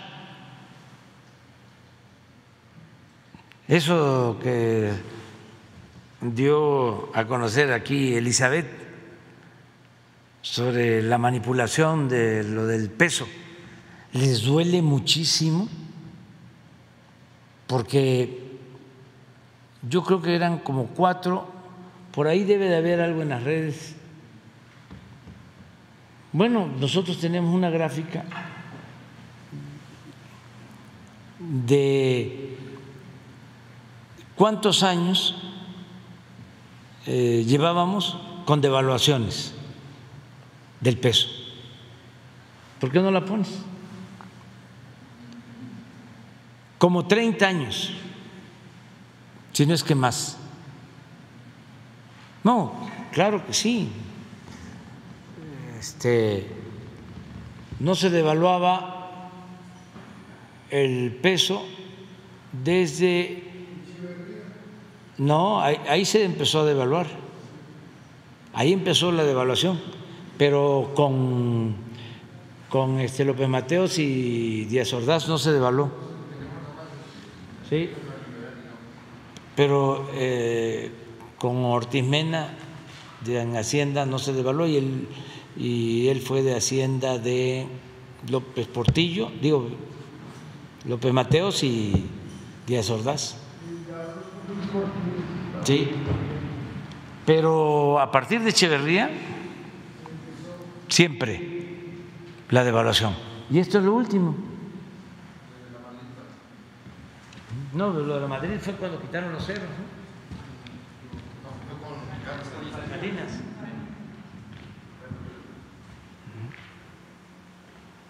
Mil por ciento, mil cuatrocientos. Con Salina 36.3. Con Cedillo, el que da clases de economía allá en España, 197 por ciento. Pero si ustedes les preguntan a los financieros de México sobre Cedillo, les van a decir que es una lumbrera. Porque fue el que los rescató. Y para los de arriba fue muy buen presidente. Para los de arriba. Fox 20%, Felipe Calderón 14.7%, Peña 49.5% y nosotros este, se ha apreciado el peso. Por eso la manipulación de, de decir, si no es a finales de este año, en el próximo, y si no, en el 24, se va a devaluar. Este, toco madera. Y que se les pase el coraje porque para qué se creyeron lo que les decían de que iba a haber fuga de capital, que se iba a devaluar la moneda, uno que es aspirante ahora a la presidencia por el bloque conservador, Chumel, recomendó, ¿no tienes por ahí el, el tuit de Chumel?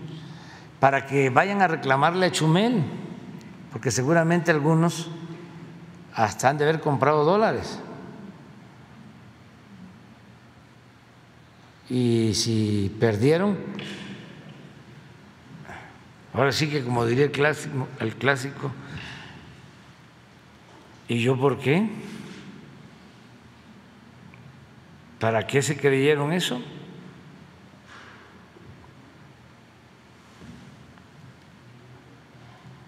Lo tendrán ahí. No se vayan los hechos, ¿vale? Este, pero es parte también de, del humor. los precios, presidente. Sí, ahí va bajando poco a poco la, la, la inflación y lo más importante es que estamos este, ya recuperando los empleos perdidos y eh, está creciendo la economía. Sí, está creciendo la economía. ¿Lo tienen?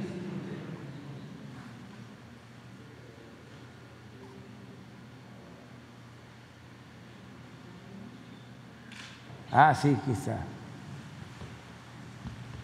Ah, fue un escrito de Carlos Bourgeois. Ah, cuando él renuncia. Dos palabras, dice Chumel. Compren dólares. Este, afortunadamente no ha pasado nada. Adelante. Ah, perdón, es la compañera. ¿Qué se me hace?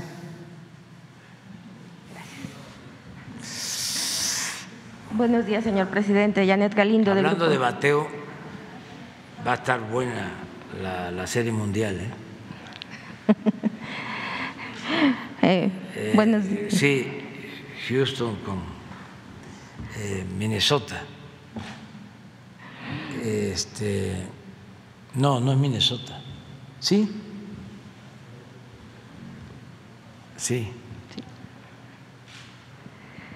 Los dos equipos están muy buenos. Más que en Houston hay un mexicano. Ok. Buenos días, Van, señor van a empezar Ahora sí. mañana. Ahora sí. Mañana. Ratito. Este.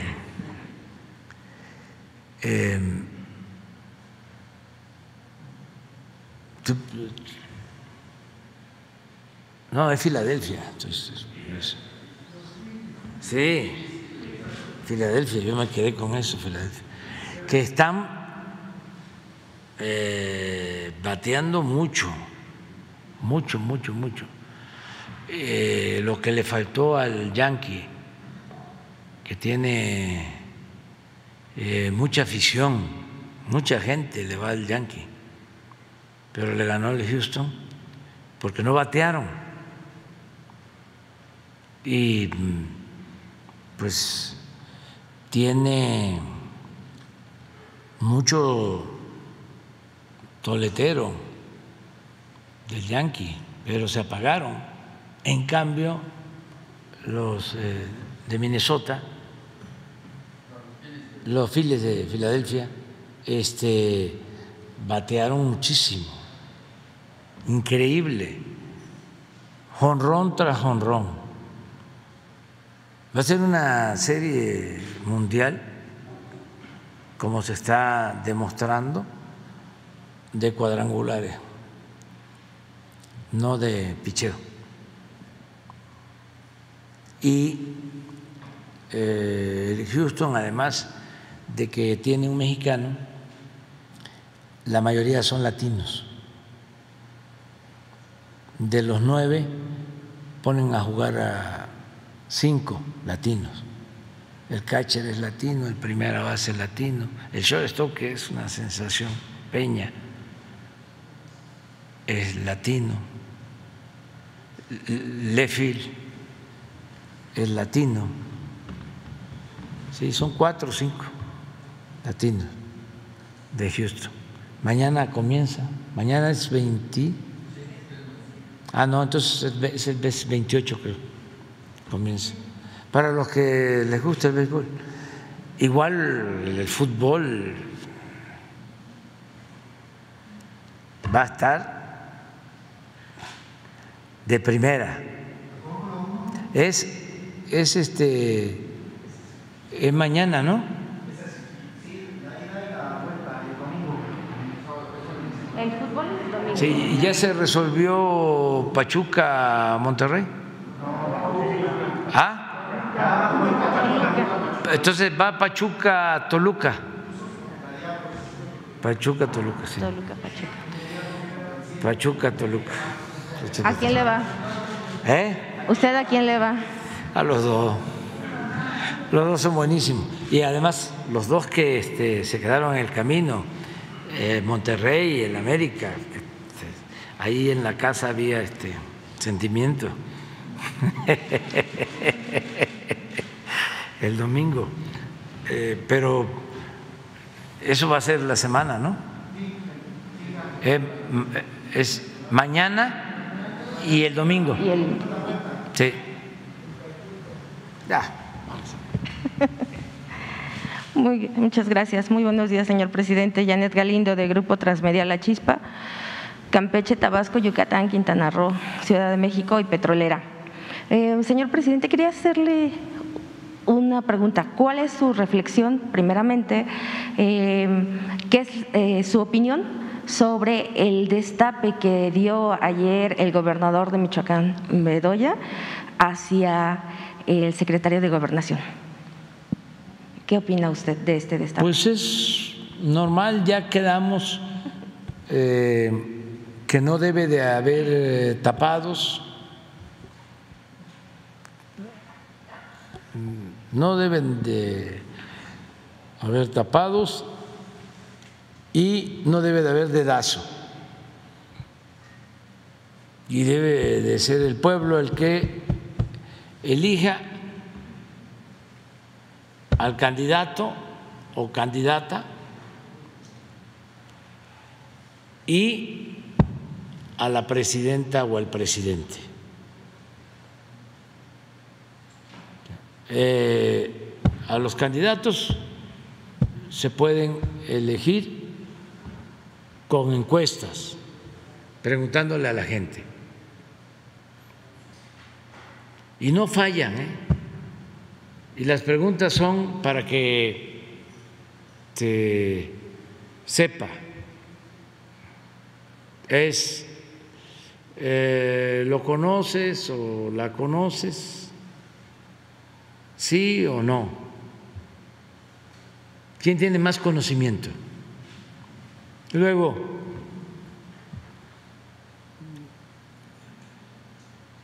puede ser este, ¿qué opinión tienes de ella o de él?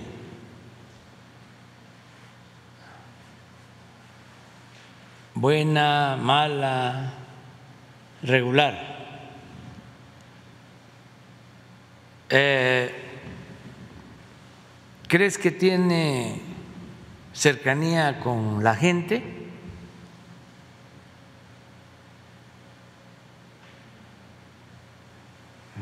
mucha, poca, nada. ¿Es honesto? ¿Es honesta? Mucho, poco, nada.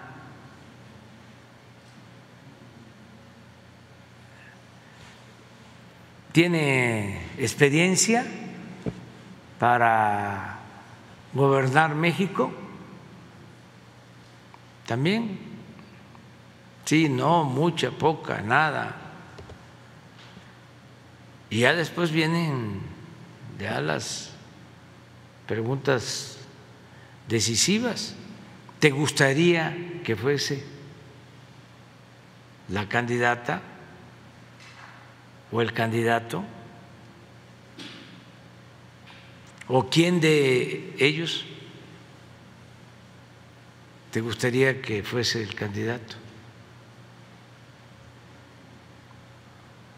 Y hay veces que eh, hacen combinaciones. Si el candidato del bloque conservador o la candidata del bloque conservador fuese tal persona, y el candidato o la candidata de este otro bloque progresista fuese tal, ¿por quién votarías? Y ahí se ve quién es quién. Y no solo se hace una encuesta, sino se pueden hacer dos, tres, y hay una supervisión porque se hace un muestreo y tocó una casa y ahí puede ir el encuestador, pero va también un representante de cada uno de los interesados. Y por lo general el cuestionario lo llenan, lo doblan cuando se hace bien y llevan uno a uno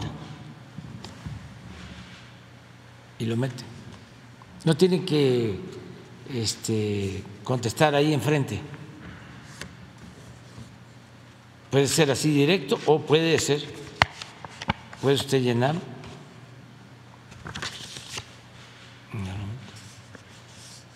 Entonces se va contando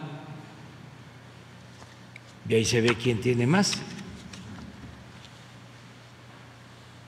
Entonces, si ya este, alguien dijo, en este caso el gobernador de Michoacán, que es su simpatizante o él simpatiza, es él. Por Adán va a salir otro a decir, pues yo quiero a Marcelo, yo quiero a Claudia, ya está así eso. ¿no? Y también de la oposición, ya ahora que dimos a conocer la lista,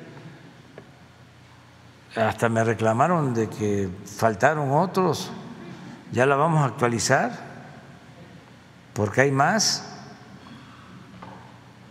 Y otros que dijeron, no, yo no voy a eso, yo quiero la Ciudad de México, quiero, ¿sí? Este, pero, por ejemplo, la señora Ruiz Machu no estaba en la lista y ya este, dijo que ella quiere participar. Creo que Pedro Ferriz también este, aceptó. Y hay otros. El que estaba de, de economía con el presidente Peña, Guajardo, ¿sí? ¿Sí? O sea, un día de esto la vamos a actualizar, la, la lista. Que no haya tapados, todos tienen derecho a expresarse, a manifestarse. Entonces, esta manifestación de ayer eh, sería como que el avance de que el, parte del mismo pueblo ya empieza a manifestarte por determinados. Sí, nada más que eh, cada quien habla por su cuenta. No se puede comprometer, ¿no? Okay. A nadie si ya no somos ciudadanos imaginarios somos ciudadanos de verdad, hasta en la familia. El voto es libre, es secreto. Cada quien tiene que tomar su decisión. O sea, el acarreo, la cargada, la manipulación, todo eso ya pasó a la historia. Pasó a la historia, no sirve eso, se va al basurero de la historia. Entonces, hablar libremente, sin problema. Muchísimas gracias. Y bueno, mientras que en el Senado se está analizando el ratificar la ley de ingresos, eh, la oposición comienza a, decir que, a utilizar más bien el término de endeudamiento. Dentro de, este término, eh, esto lo están haciendo porque dicen que en esta ley eh, para el siguiente año, bueno, se va a destinar, se pretende destinar mucho, eh, demasiado presupuesto precisamente para una de las obras, para el tren Maya. ¿Cuál es su opinión sobre, cuál sería su opinión, señor presidente, sobre esto? Pues que no hay deuda adicional. Si estamos bien en las finanzas, si el peso no se ha devaluado, si está llegando inversión extranjera, como nunca, porque es récord, si se están creando empleos, si ya está creciendo la economía, es porque ha habido disciplina en el manejo de las finanzas. Y eso lo saben en el mundo. Y además está toda la información disponible. Fuimos, yo creo que el primero o segundo país del mundo que no perdió recaudación durante la pandemia.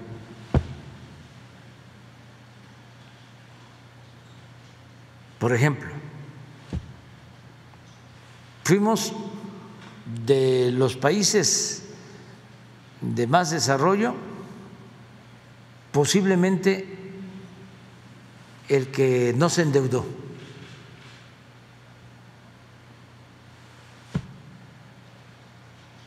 Nosotros tenemos una deuda eh, que está eh, abajo del 50% del Producto Interno Bruto. Y España, por ejemplo,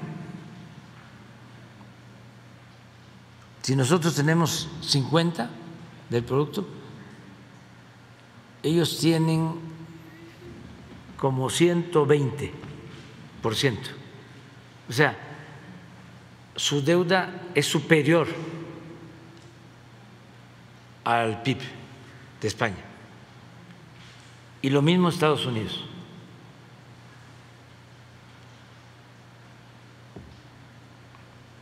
Si se trata de presumir.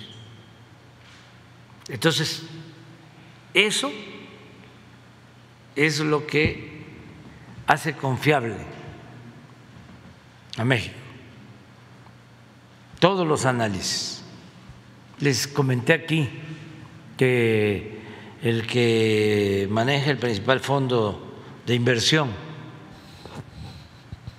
Larry Finn, del fondo BlackRock, me mandó a decir a través del secretario de Hacienda de que en definitiva el manejo de México de la economía durante la pandemia fue ejemplar y que por eso México tiene mucho futuro.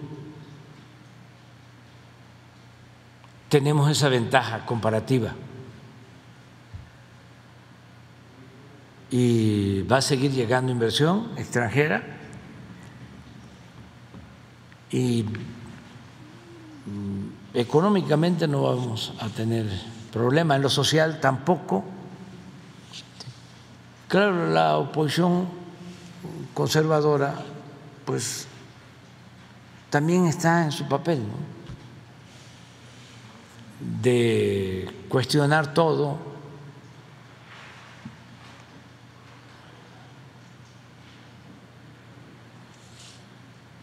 y están eh, desesperados, por ejemplo, insultan, gritan, y no solo en las cámaras, ¿eh? sino en la radio. Mm. los periódicos.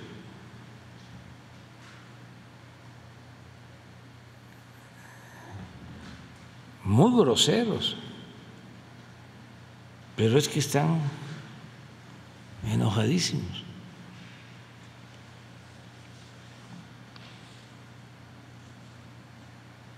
Por eso, pues, hablan de la deuda, el tren Maya no se está financiando con deuda.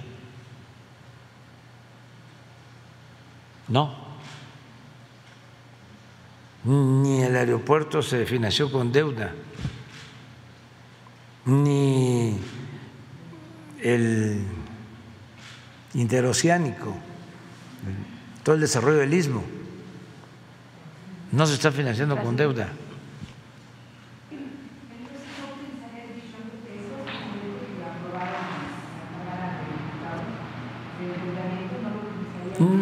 Sí, es parte de lo que se destina al pago del servicio de deuda y a otras, pero no es para obras. Pero no para las obras. Sí, no, no, no hay ninguna deuda, digo ninguna obra que se esté haciendo con deuda. No existe. Es que les cuesta mucho trabajo dice, ¿de dónde? Es? Creo que fue Fox el que dijo, ¿y de dónde sale tanto dinero? Porque también como este, en su mente no tan limpia. Este llegaron a, este, tramar de que a lo mejor estábamos recibiendo dinero del narcotráfico. Entonces empezaron a poner en los face, ¿y de dónde sale tanto dinero? ¿De dónde sale tanto dinero? Y no crean que todo es mala fe, es que sí están sorprendidos, porque eh, vivían enajenados con la corrupción. Entonces, no se daban cuenta de lo mucho que se robaban.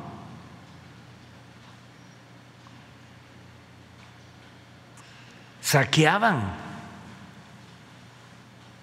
al país y se llevaban también el presupuesto, porque no solo era entregar bienes de la nación a particulares, ahora, como dicen los abogados, aceptando sin conceder de que privatizaran el petróleo, privatizaran la industria eléctrica, privatizaran los reclusorios, privatizaran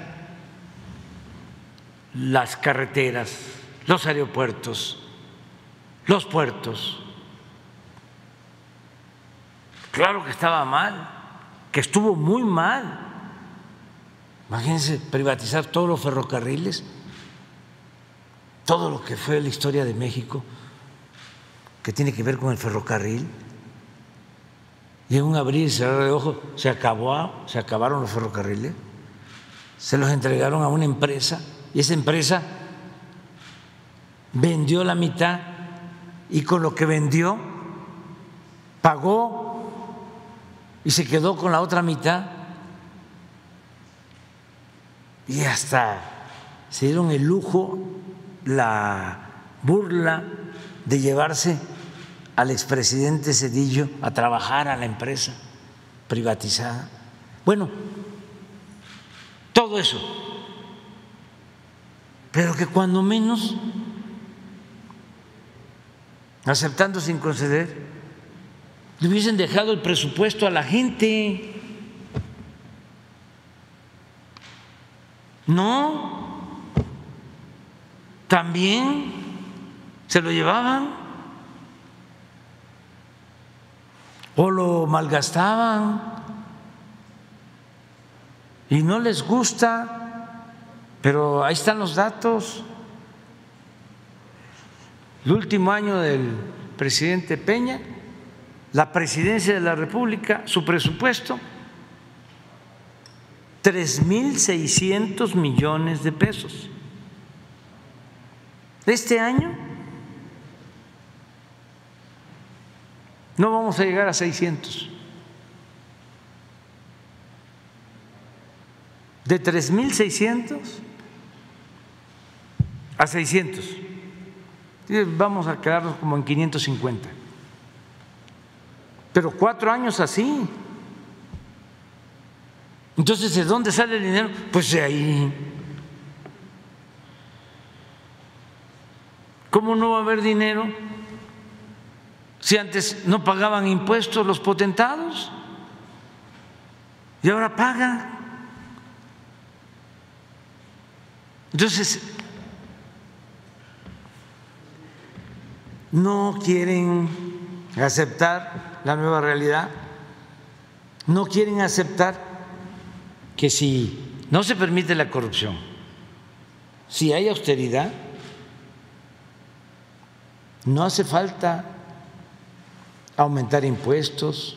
Llevamos cuatro años sin aumentar impuestos, cuatro años sin aumentar el precio de las gasolinas, del diésel, sin aumentar la luz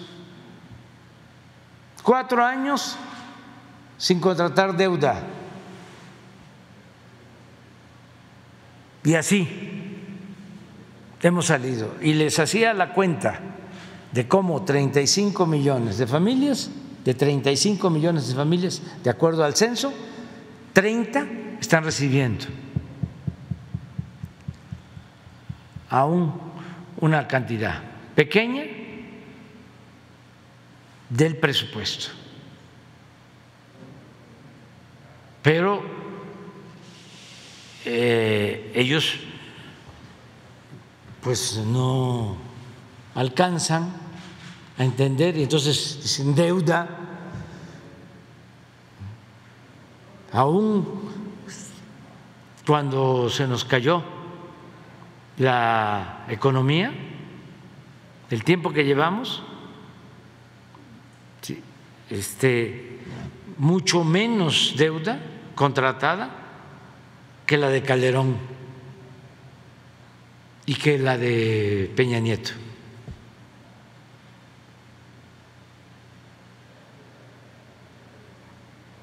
Vamos a presentar el, a ver si mañana, de cómo se ha comportado la deuda, para contestar tu, pregunta, que es un cuestionamiento que, hacen. Entonces, eh, vamos muy bien, no hay ningún problema de este, falta de presupuesto. Vamos a terminar el año muy bien y ya tenemos, y le agradezco mucho a los diputados y a los senadores, porque ayer ya se aprobó la ley de ingresos. Falta la, la de egresos, el presupuesto.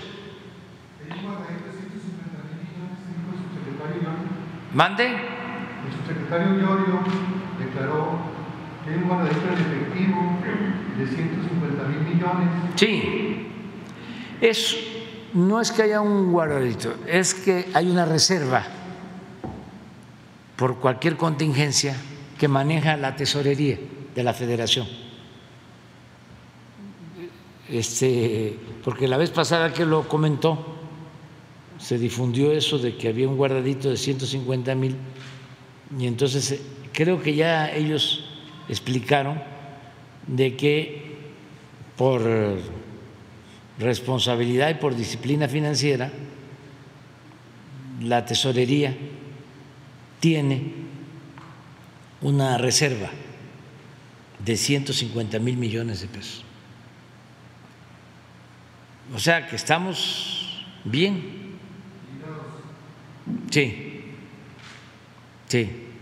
Este, afortunadamente nos ha ido bien y yo espero que terminemos. Ya eh, recuperamos el nivel que teníamos antes de la eh, pandemia en cuanto a crecimiento. Se logró lo que dijimos de que íbamos a caer y que iba a ser una V. Si ustedes ven el último reporte, a ver si lo pones, de ayer, del INEGI, eh, ese fue el comportamiento, pero hay una gráfica ahí, este, porque nuestros adversarios y algunos expertos decían que iba a ser una L, que caíamos y que nos íbamos a mantener abajo durante mucho tiempo. La del INEGI, esta.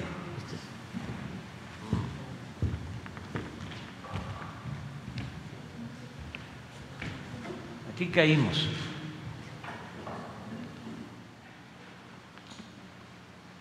Y ellos decían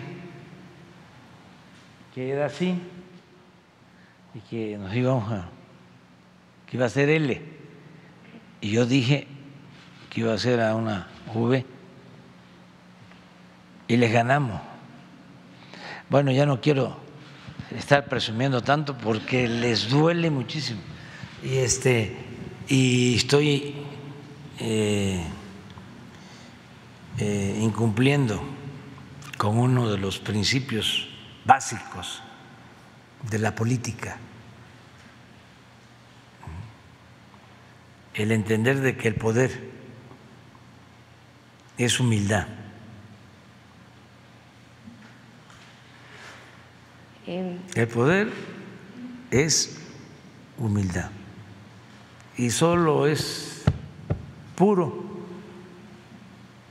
y se convierte en virtud cuando se pone al servicio de los demás. Pero el poder no es fantochería, no es prepotencia, es humildad.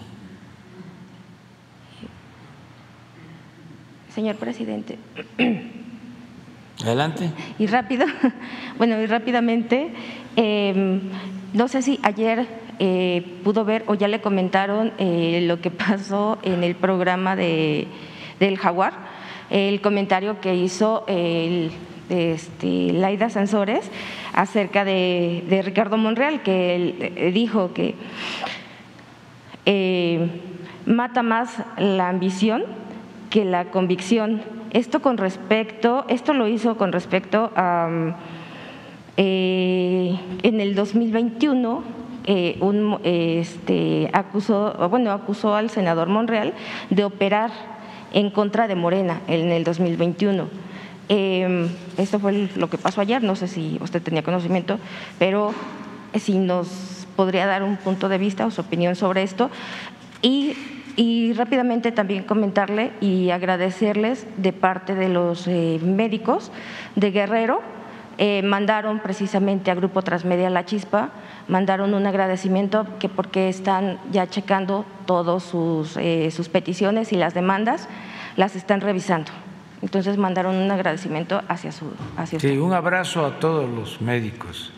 Este, aunque no los felicité el día del médico, hablé de eh, todo lo que estamos haciendo sobre salud ese día y del compromiso de que se va a basificar a todos los trabajadores de la salud, médicos, enfermeras, todos los trabajadores de la salud, y se va avanzando en ese propósito. Acerca de lo otro ya lo expliqué, ya ayer hablé de eso. Este, quiero mucho a Laida, respeto mucho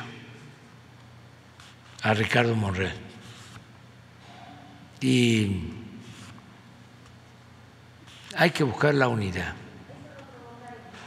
No, no, no, no, no, tampoco, tampoco. Este, pero pues hay que buscar la, la unidad y ni siquiera los eh, opositores a los conservadores. Hay que verlos como enemigos, son adversarios, no hay que tener enemigos. Y este que sí haya polémica y que se defienda el proyecto de nación, porque eso es defender al pueblo,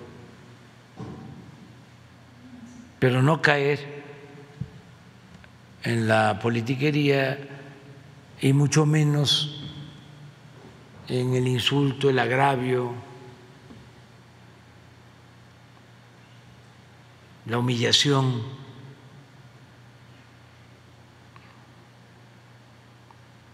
y ofrecer disculpa, porque hay veces, por ejemplo, ahorita me quedé pensando en Chumel, ¿no? Ya. ¿no? Pues él está en su trabajo.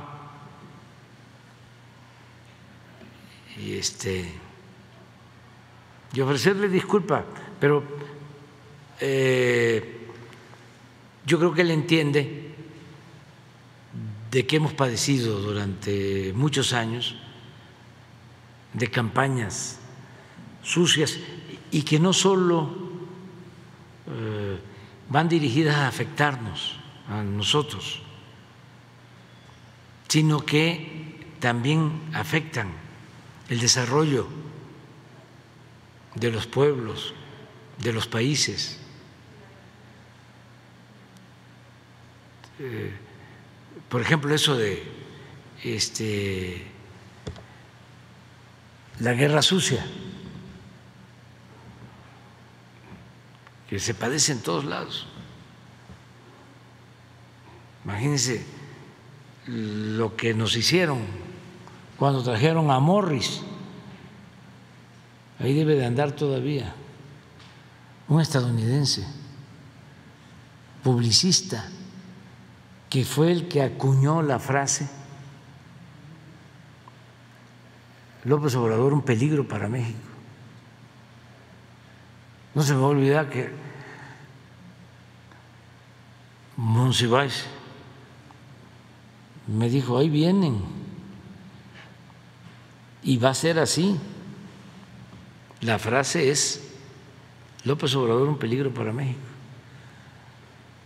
Yo dije, no. ¿Quién va a creer eso? Eso es muy burdo. No, pues sí tuvo sus efectos porque la frase puede ser burda, este, superficial,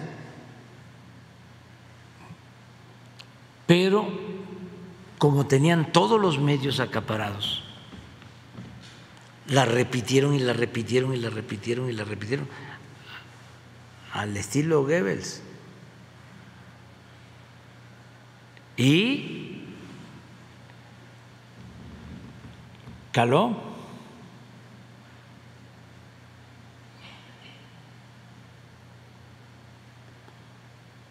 Claro, no les alcanzó con eso. Aún con la guerra sucia, ganamos. Y por eso tuvieron que hacer el fraude. Pero sí les ayudó. Yo les he comentado de que antes de la elección me reúno a comer con Emilio Azcárraga de Televisa, con dos directivos más, y me entrega Emilio, un documento que era un decreto supuestamente elaborado por mí, firmado por mí, en donde yo el primer día de gobierno iba a expropiar Televisa. Además, todo un decreto con los considerandos, mis palabras más usuales, mis términos, mis conceptos, y ponían todas las empresas de Televisa que yo ni conocía, porque no era nada más la televisora, sino eran todas las empresas que dependían del corporativo.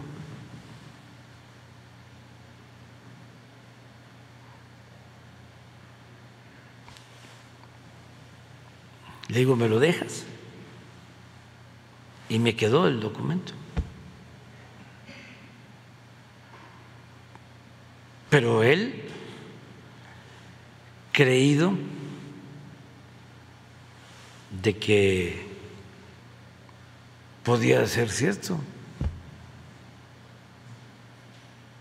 Y en ese entonces el papá de Claudio X González, de ahora, era el del Consejo Coordinador Empresarial y no dejaba a Emilio porque en Televisa se resistían a lanzarse con todo.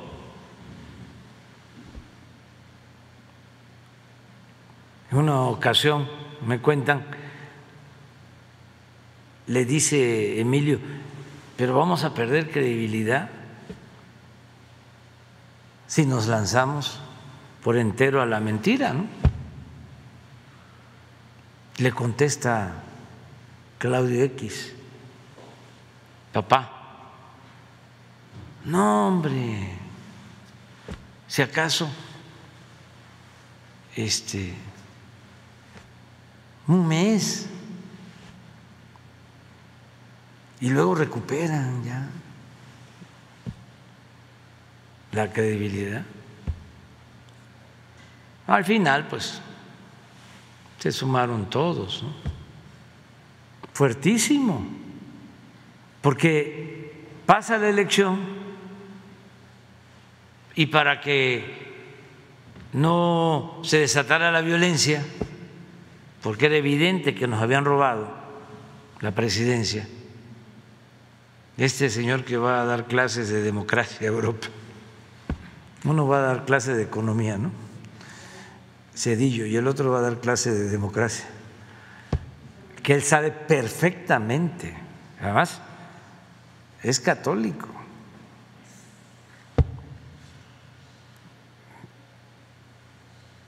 Y olvida los mandamientos sabe perfectamente de que no ganó, de que hubo fraude, que lo impusieron. Bueno, eh, este, este, este grupo, el papá de, de, de Claudio, pues este fueron de los que participaron en el, en el fraude. Tiene dos expresiones más. Una eh, dice después de la elección, nos pasó sumando la bala. Señor.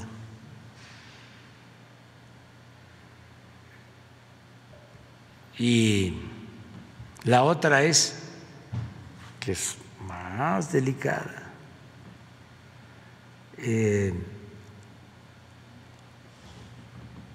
que podían eh, llevar a cabo lo que sucedió en Chile en 1973.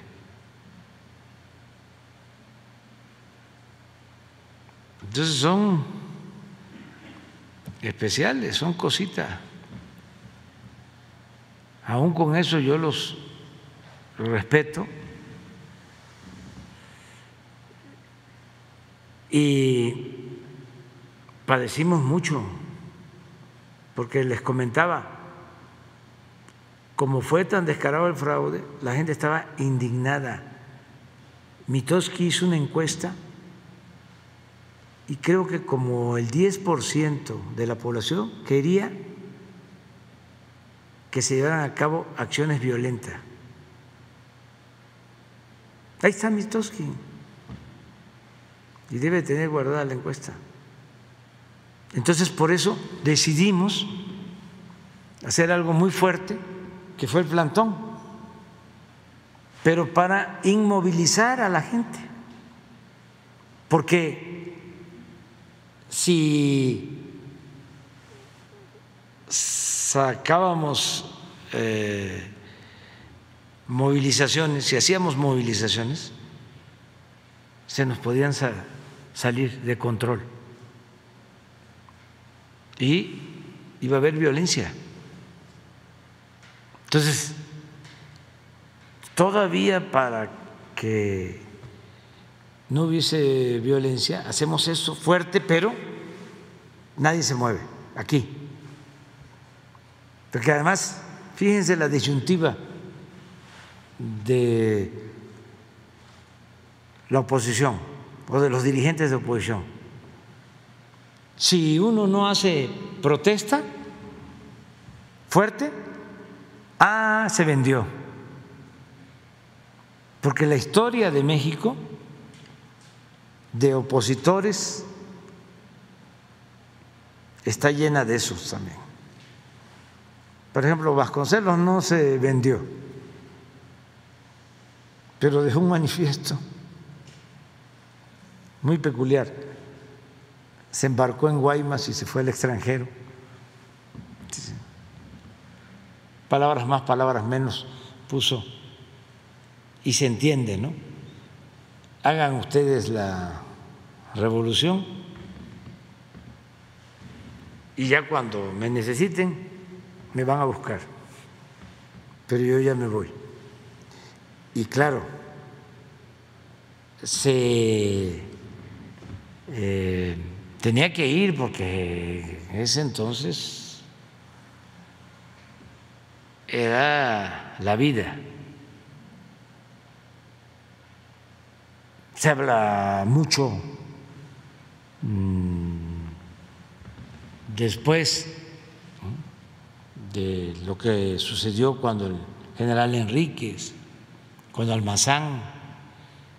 Entonces, incluso cuando el ingeniero Cárdenas, que actuó muy bien, pero la gente se quedó con la idea de que no se luchó fuerte, querían tomar el palacio, el ingeniero actuó con mucha responsabilidad.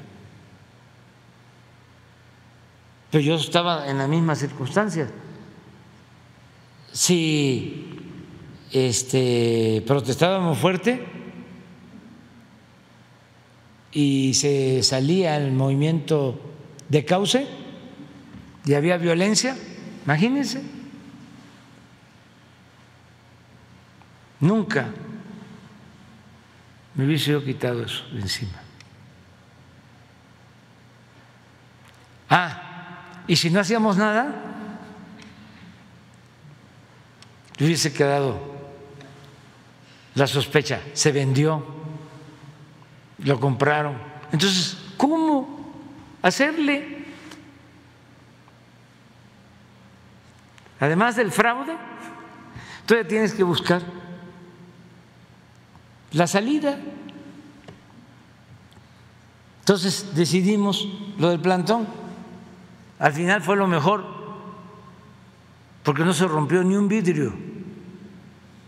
Estamos hablando de que nos robaron la presidencia. Ah, pero la campaña se acrecentó en contra. Y cuando termina el 2006 y empezamos de nuevo, 2007, que hay hasta una película en donde está lloviendo y yo estoy hablando, así termina la película. Y digo de que vamos a seguir luchando pero el mensaje es, se acabó, es fin. No, seguimos luchando, pero fue tremendo, no se me va a olvidar. El 2007, 2008, había un ambiente de linchamiento. Llegaba yo al aeropuerto, porque tenía que salir, y me sentaba en las sillas más apartadas y sacaba mi libro y me ponía a leer, porque las miradas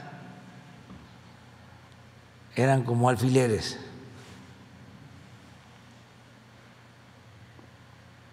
Una manipulación terrible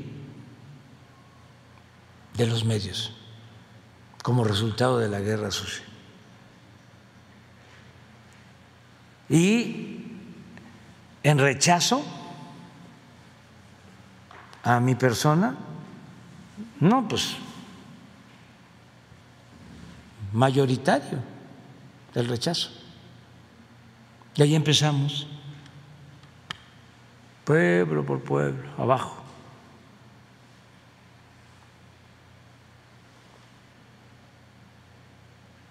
Y a seguir adelante.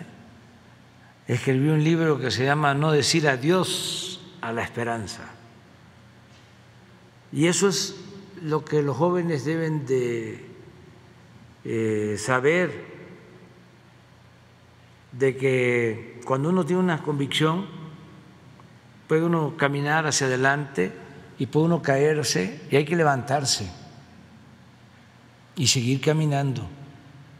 Y se puede uno volver a caer y levantarse y no dejar de ir hacia el ideal. Esa es una utopía. Pero eso es lo que significa la política. ¿Cuándo se está pensando en una causa justa? Cuando se piensa en transformar. Cuando se piensa en el dinero, en lo material o en la parafernalia del poder, ese no es el camino. Eso no este es otro que afortunadamente ya no funciona, ¿eh? el de andar ahí de lambiscón, de salamero, de achichincle, de político, para colarse, entre comillas, y ahí ir ascendiendo. Ahora está de moda también lo de los publicistas. Antes se hablaba de propaganda, porque la propaganda vende ideas, ofrece ideas. Ahora lo que predomina es la publicidad. ¿Qué ofrece la publicidad? Productos y por lo general productos chatarra.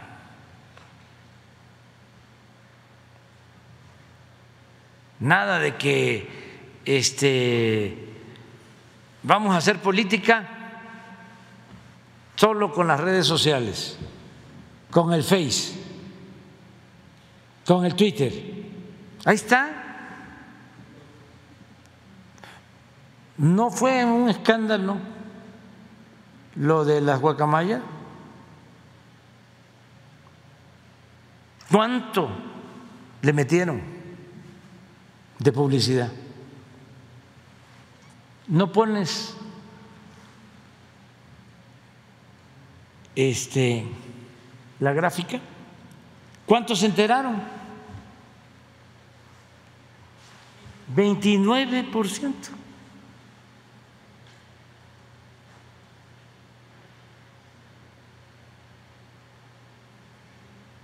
Y sí se difundió. No, el fenómeno de comunicación es algo especial.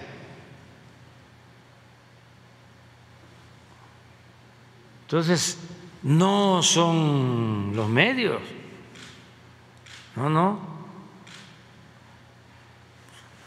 Alguien quiere ser candidato a diputado, a senador, la presidente municipal, unos zapatos cómodos, un morral, unos volantes, un sombrerito, una gorra por el sol y casa por casa. Soy fulano de tal, quiero representarle lo voy a hacer con honestidad. Aquí le dejo esto. 200 casas diarias, 300 trabajan en la mañana, descansan comen, bajan la comida y en la tarde, vámonos, otra vez.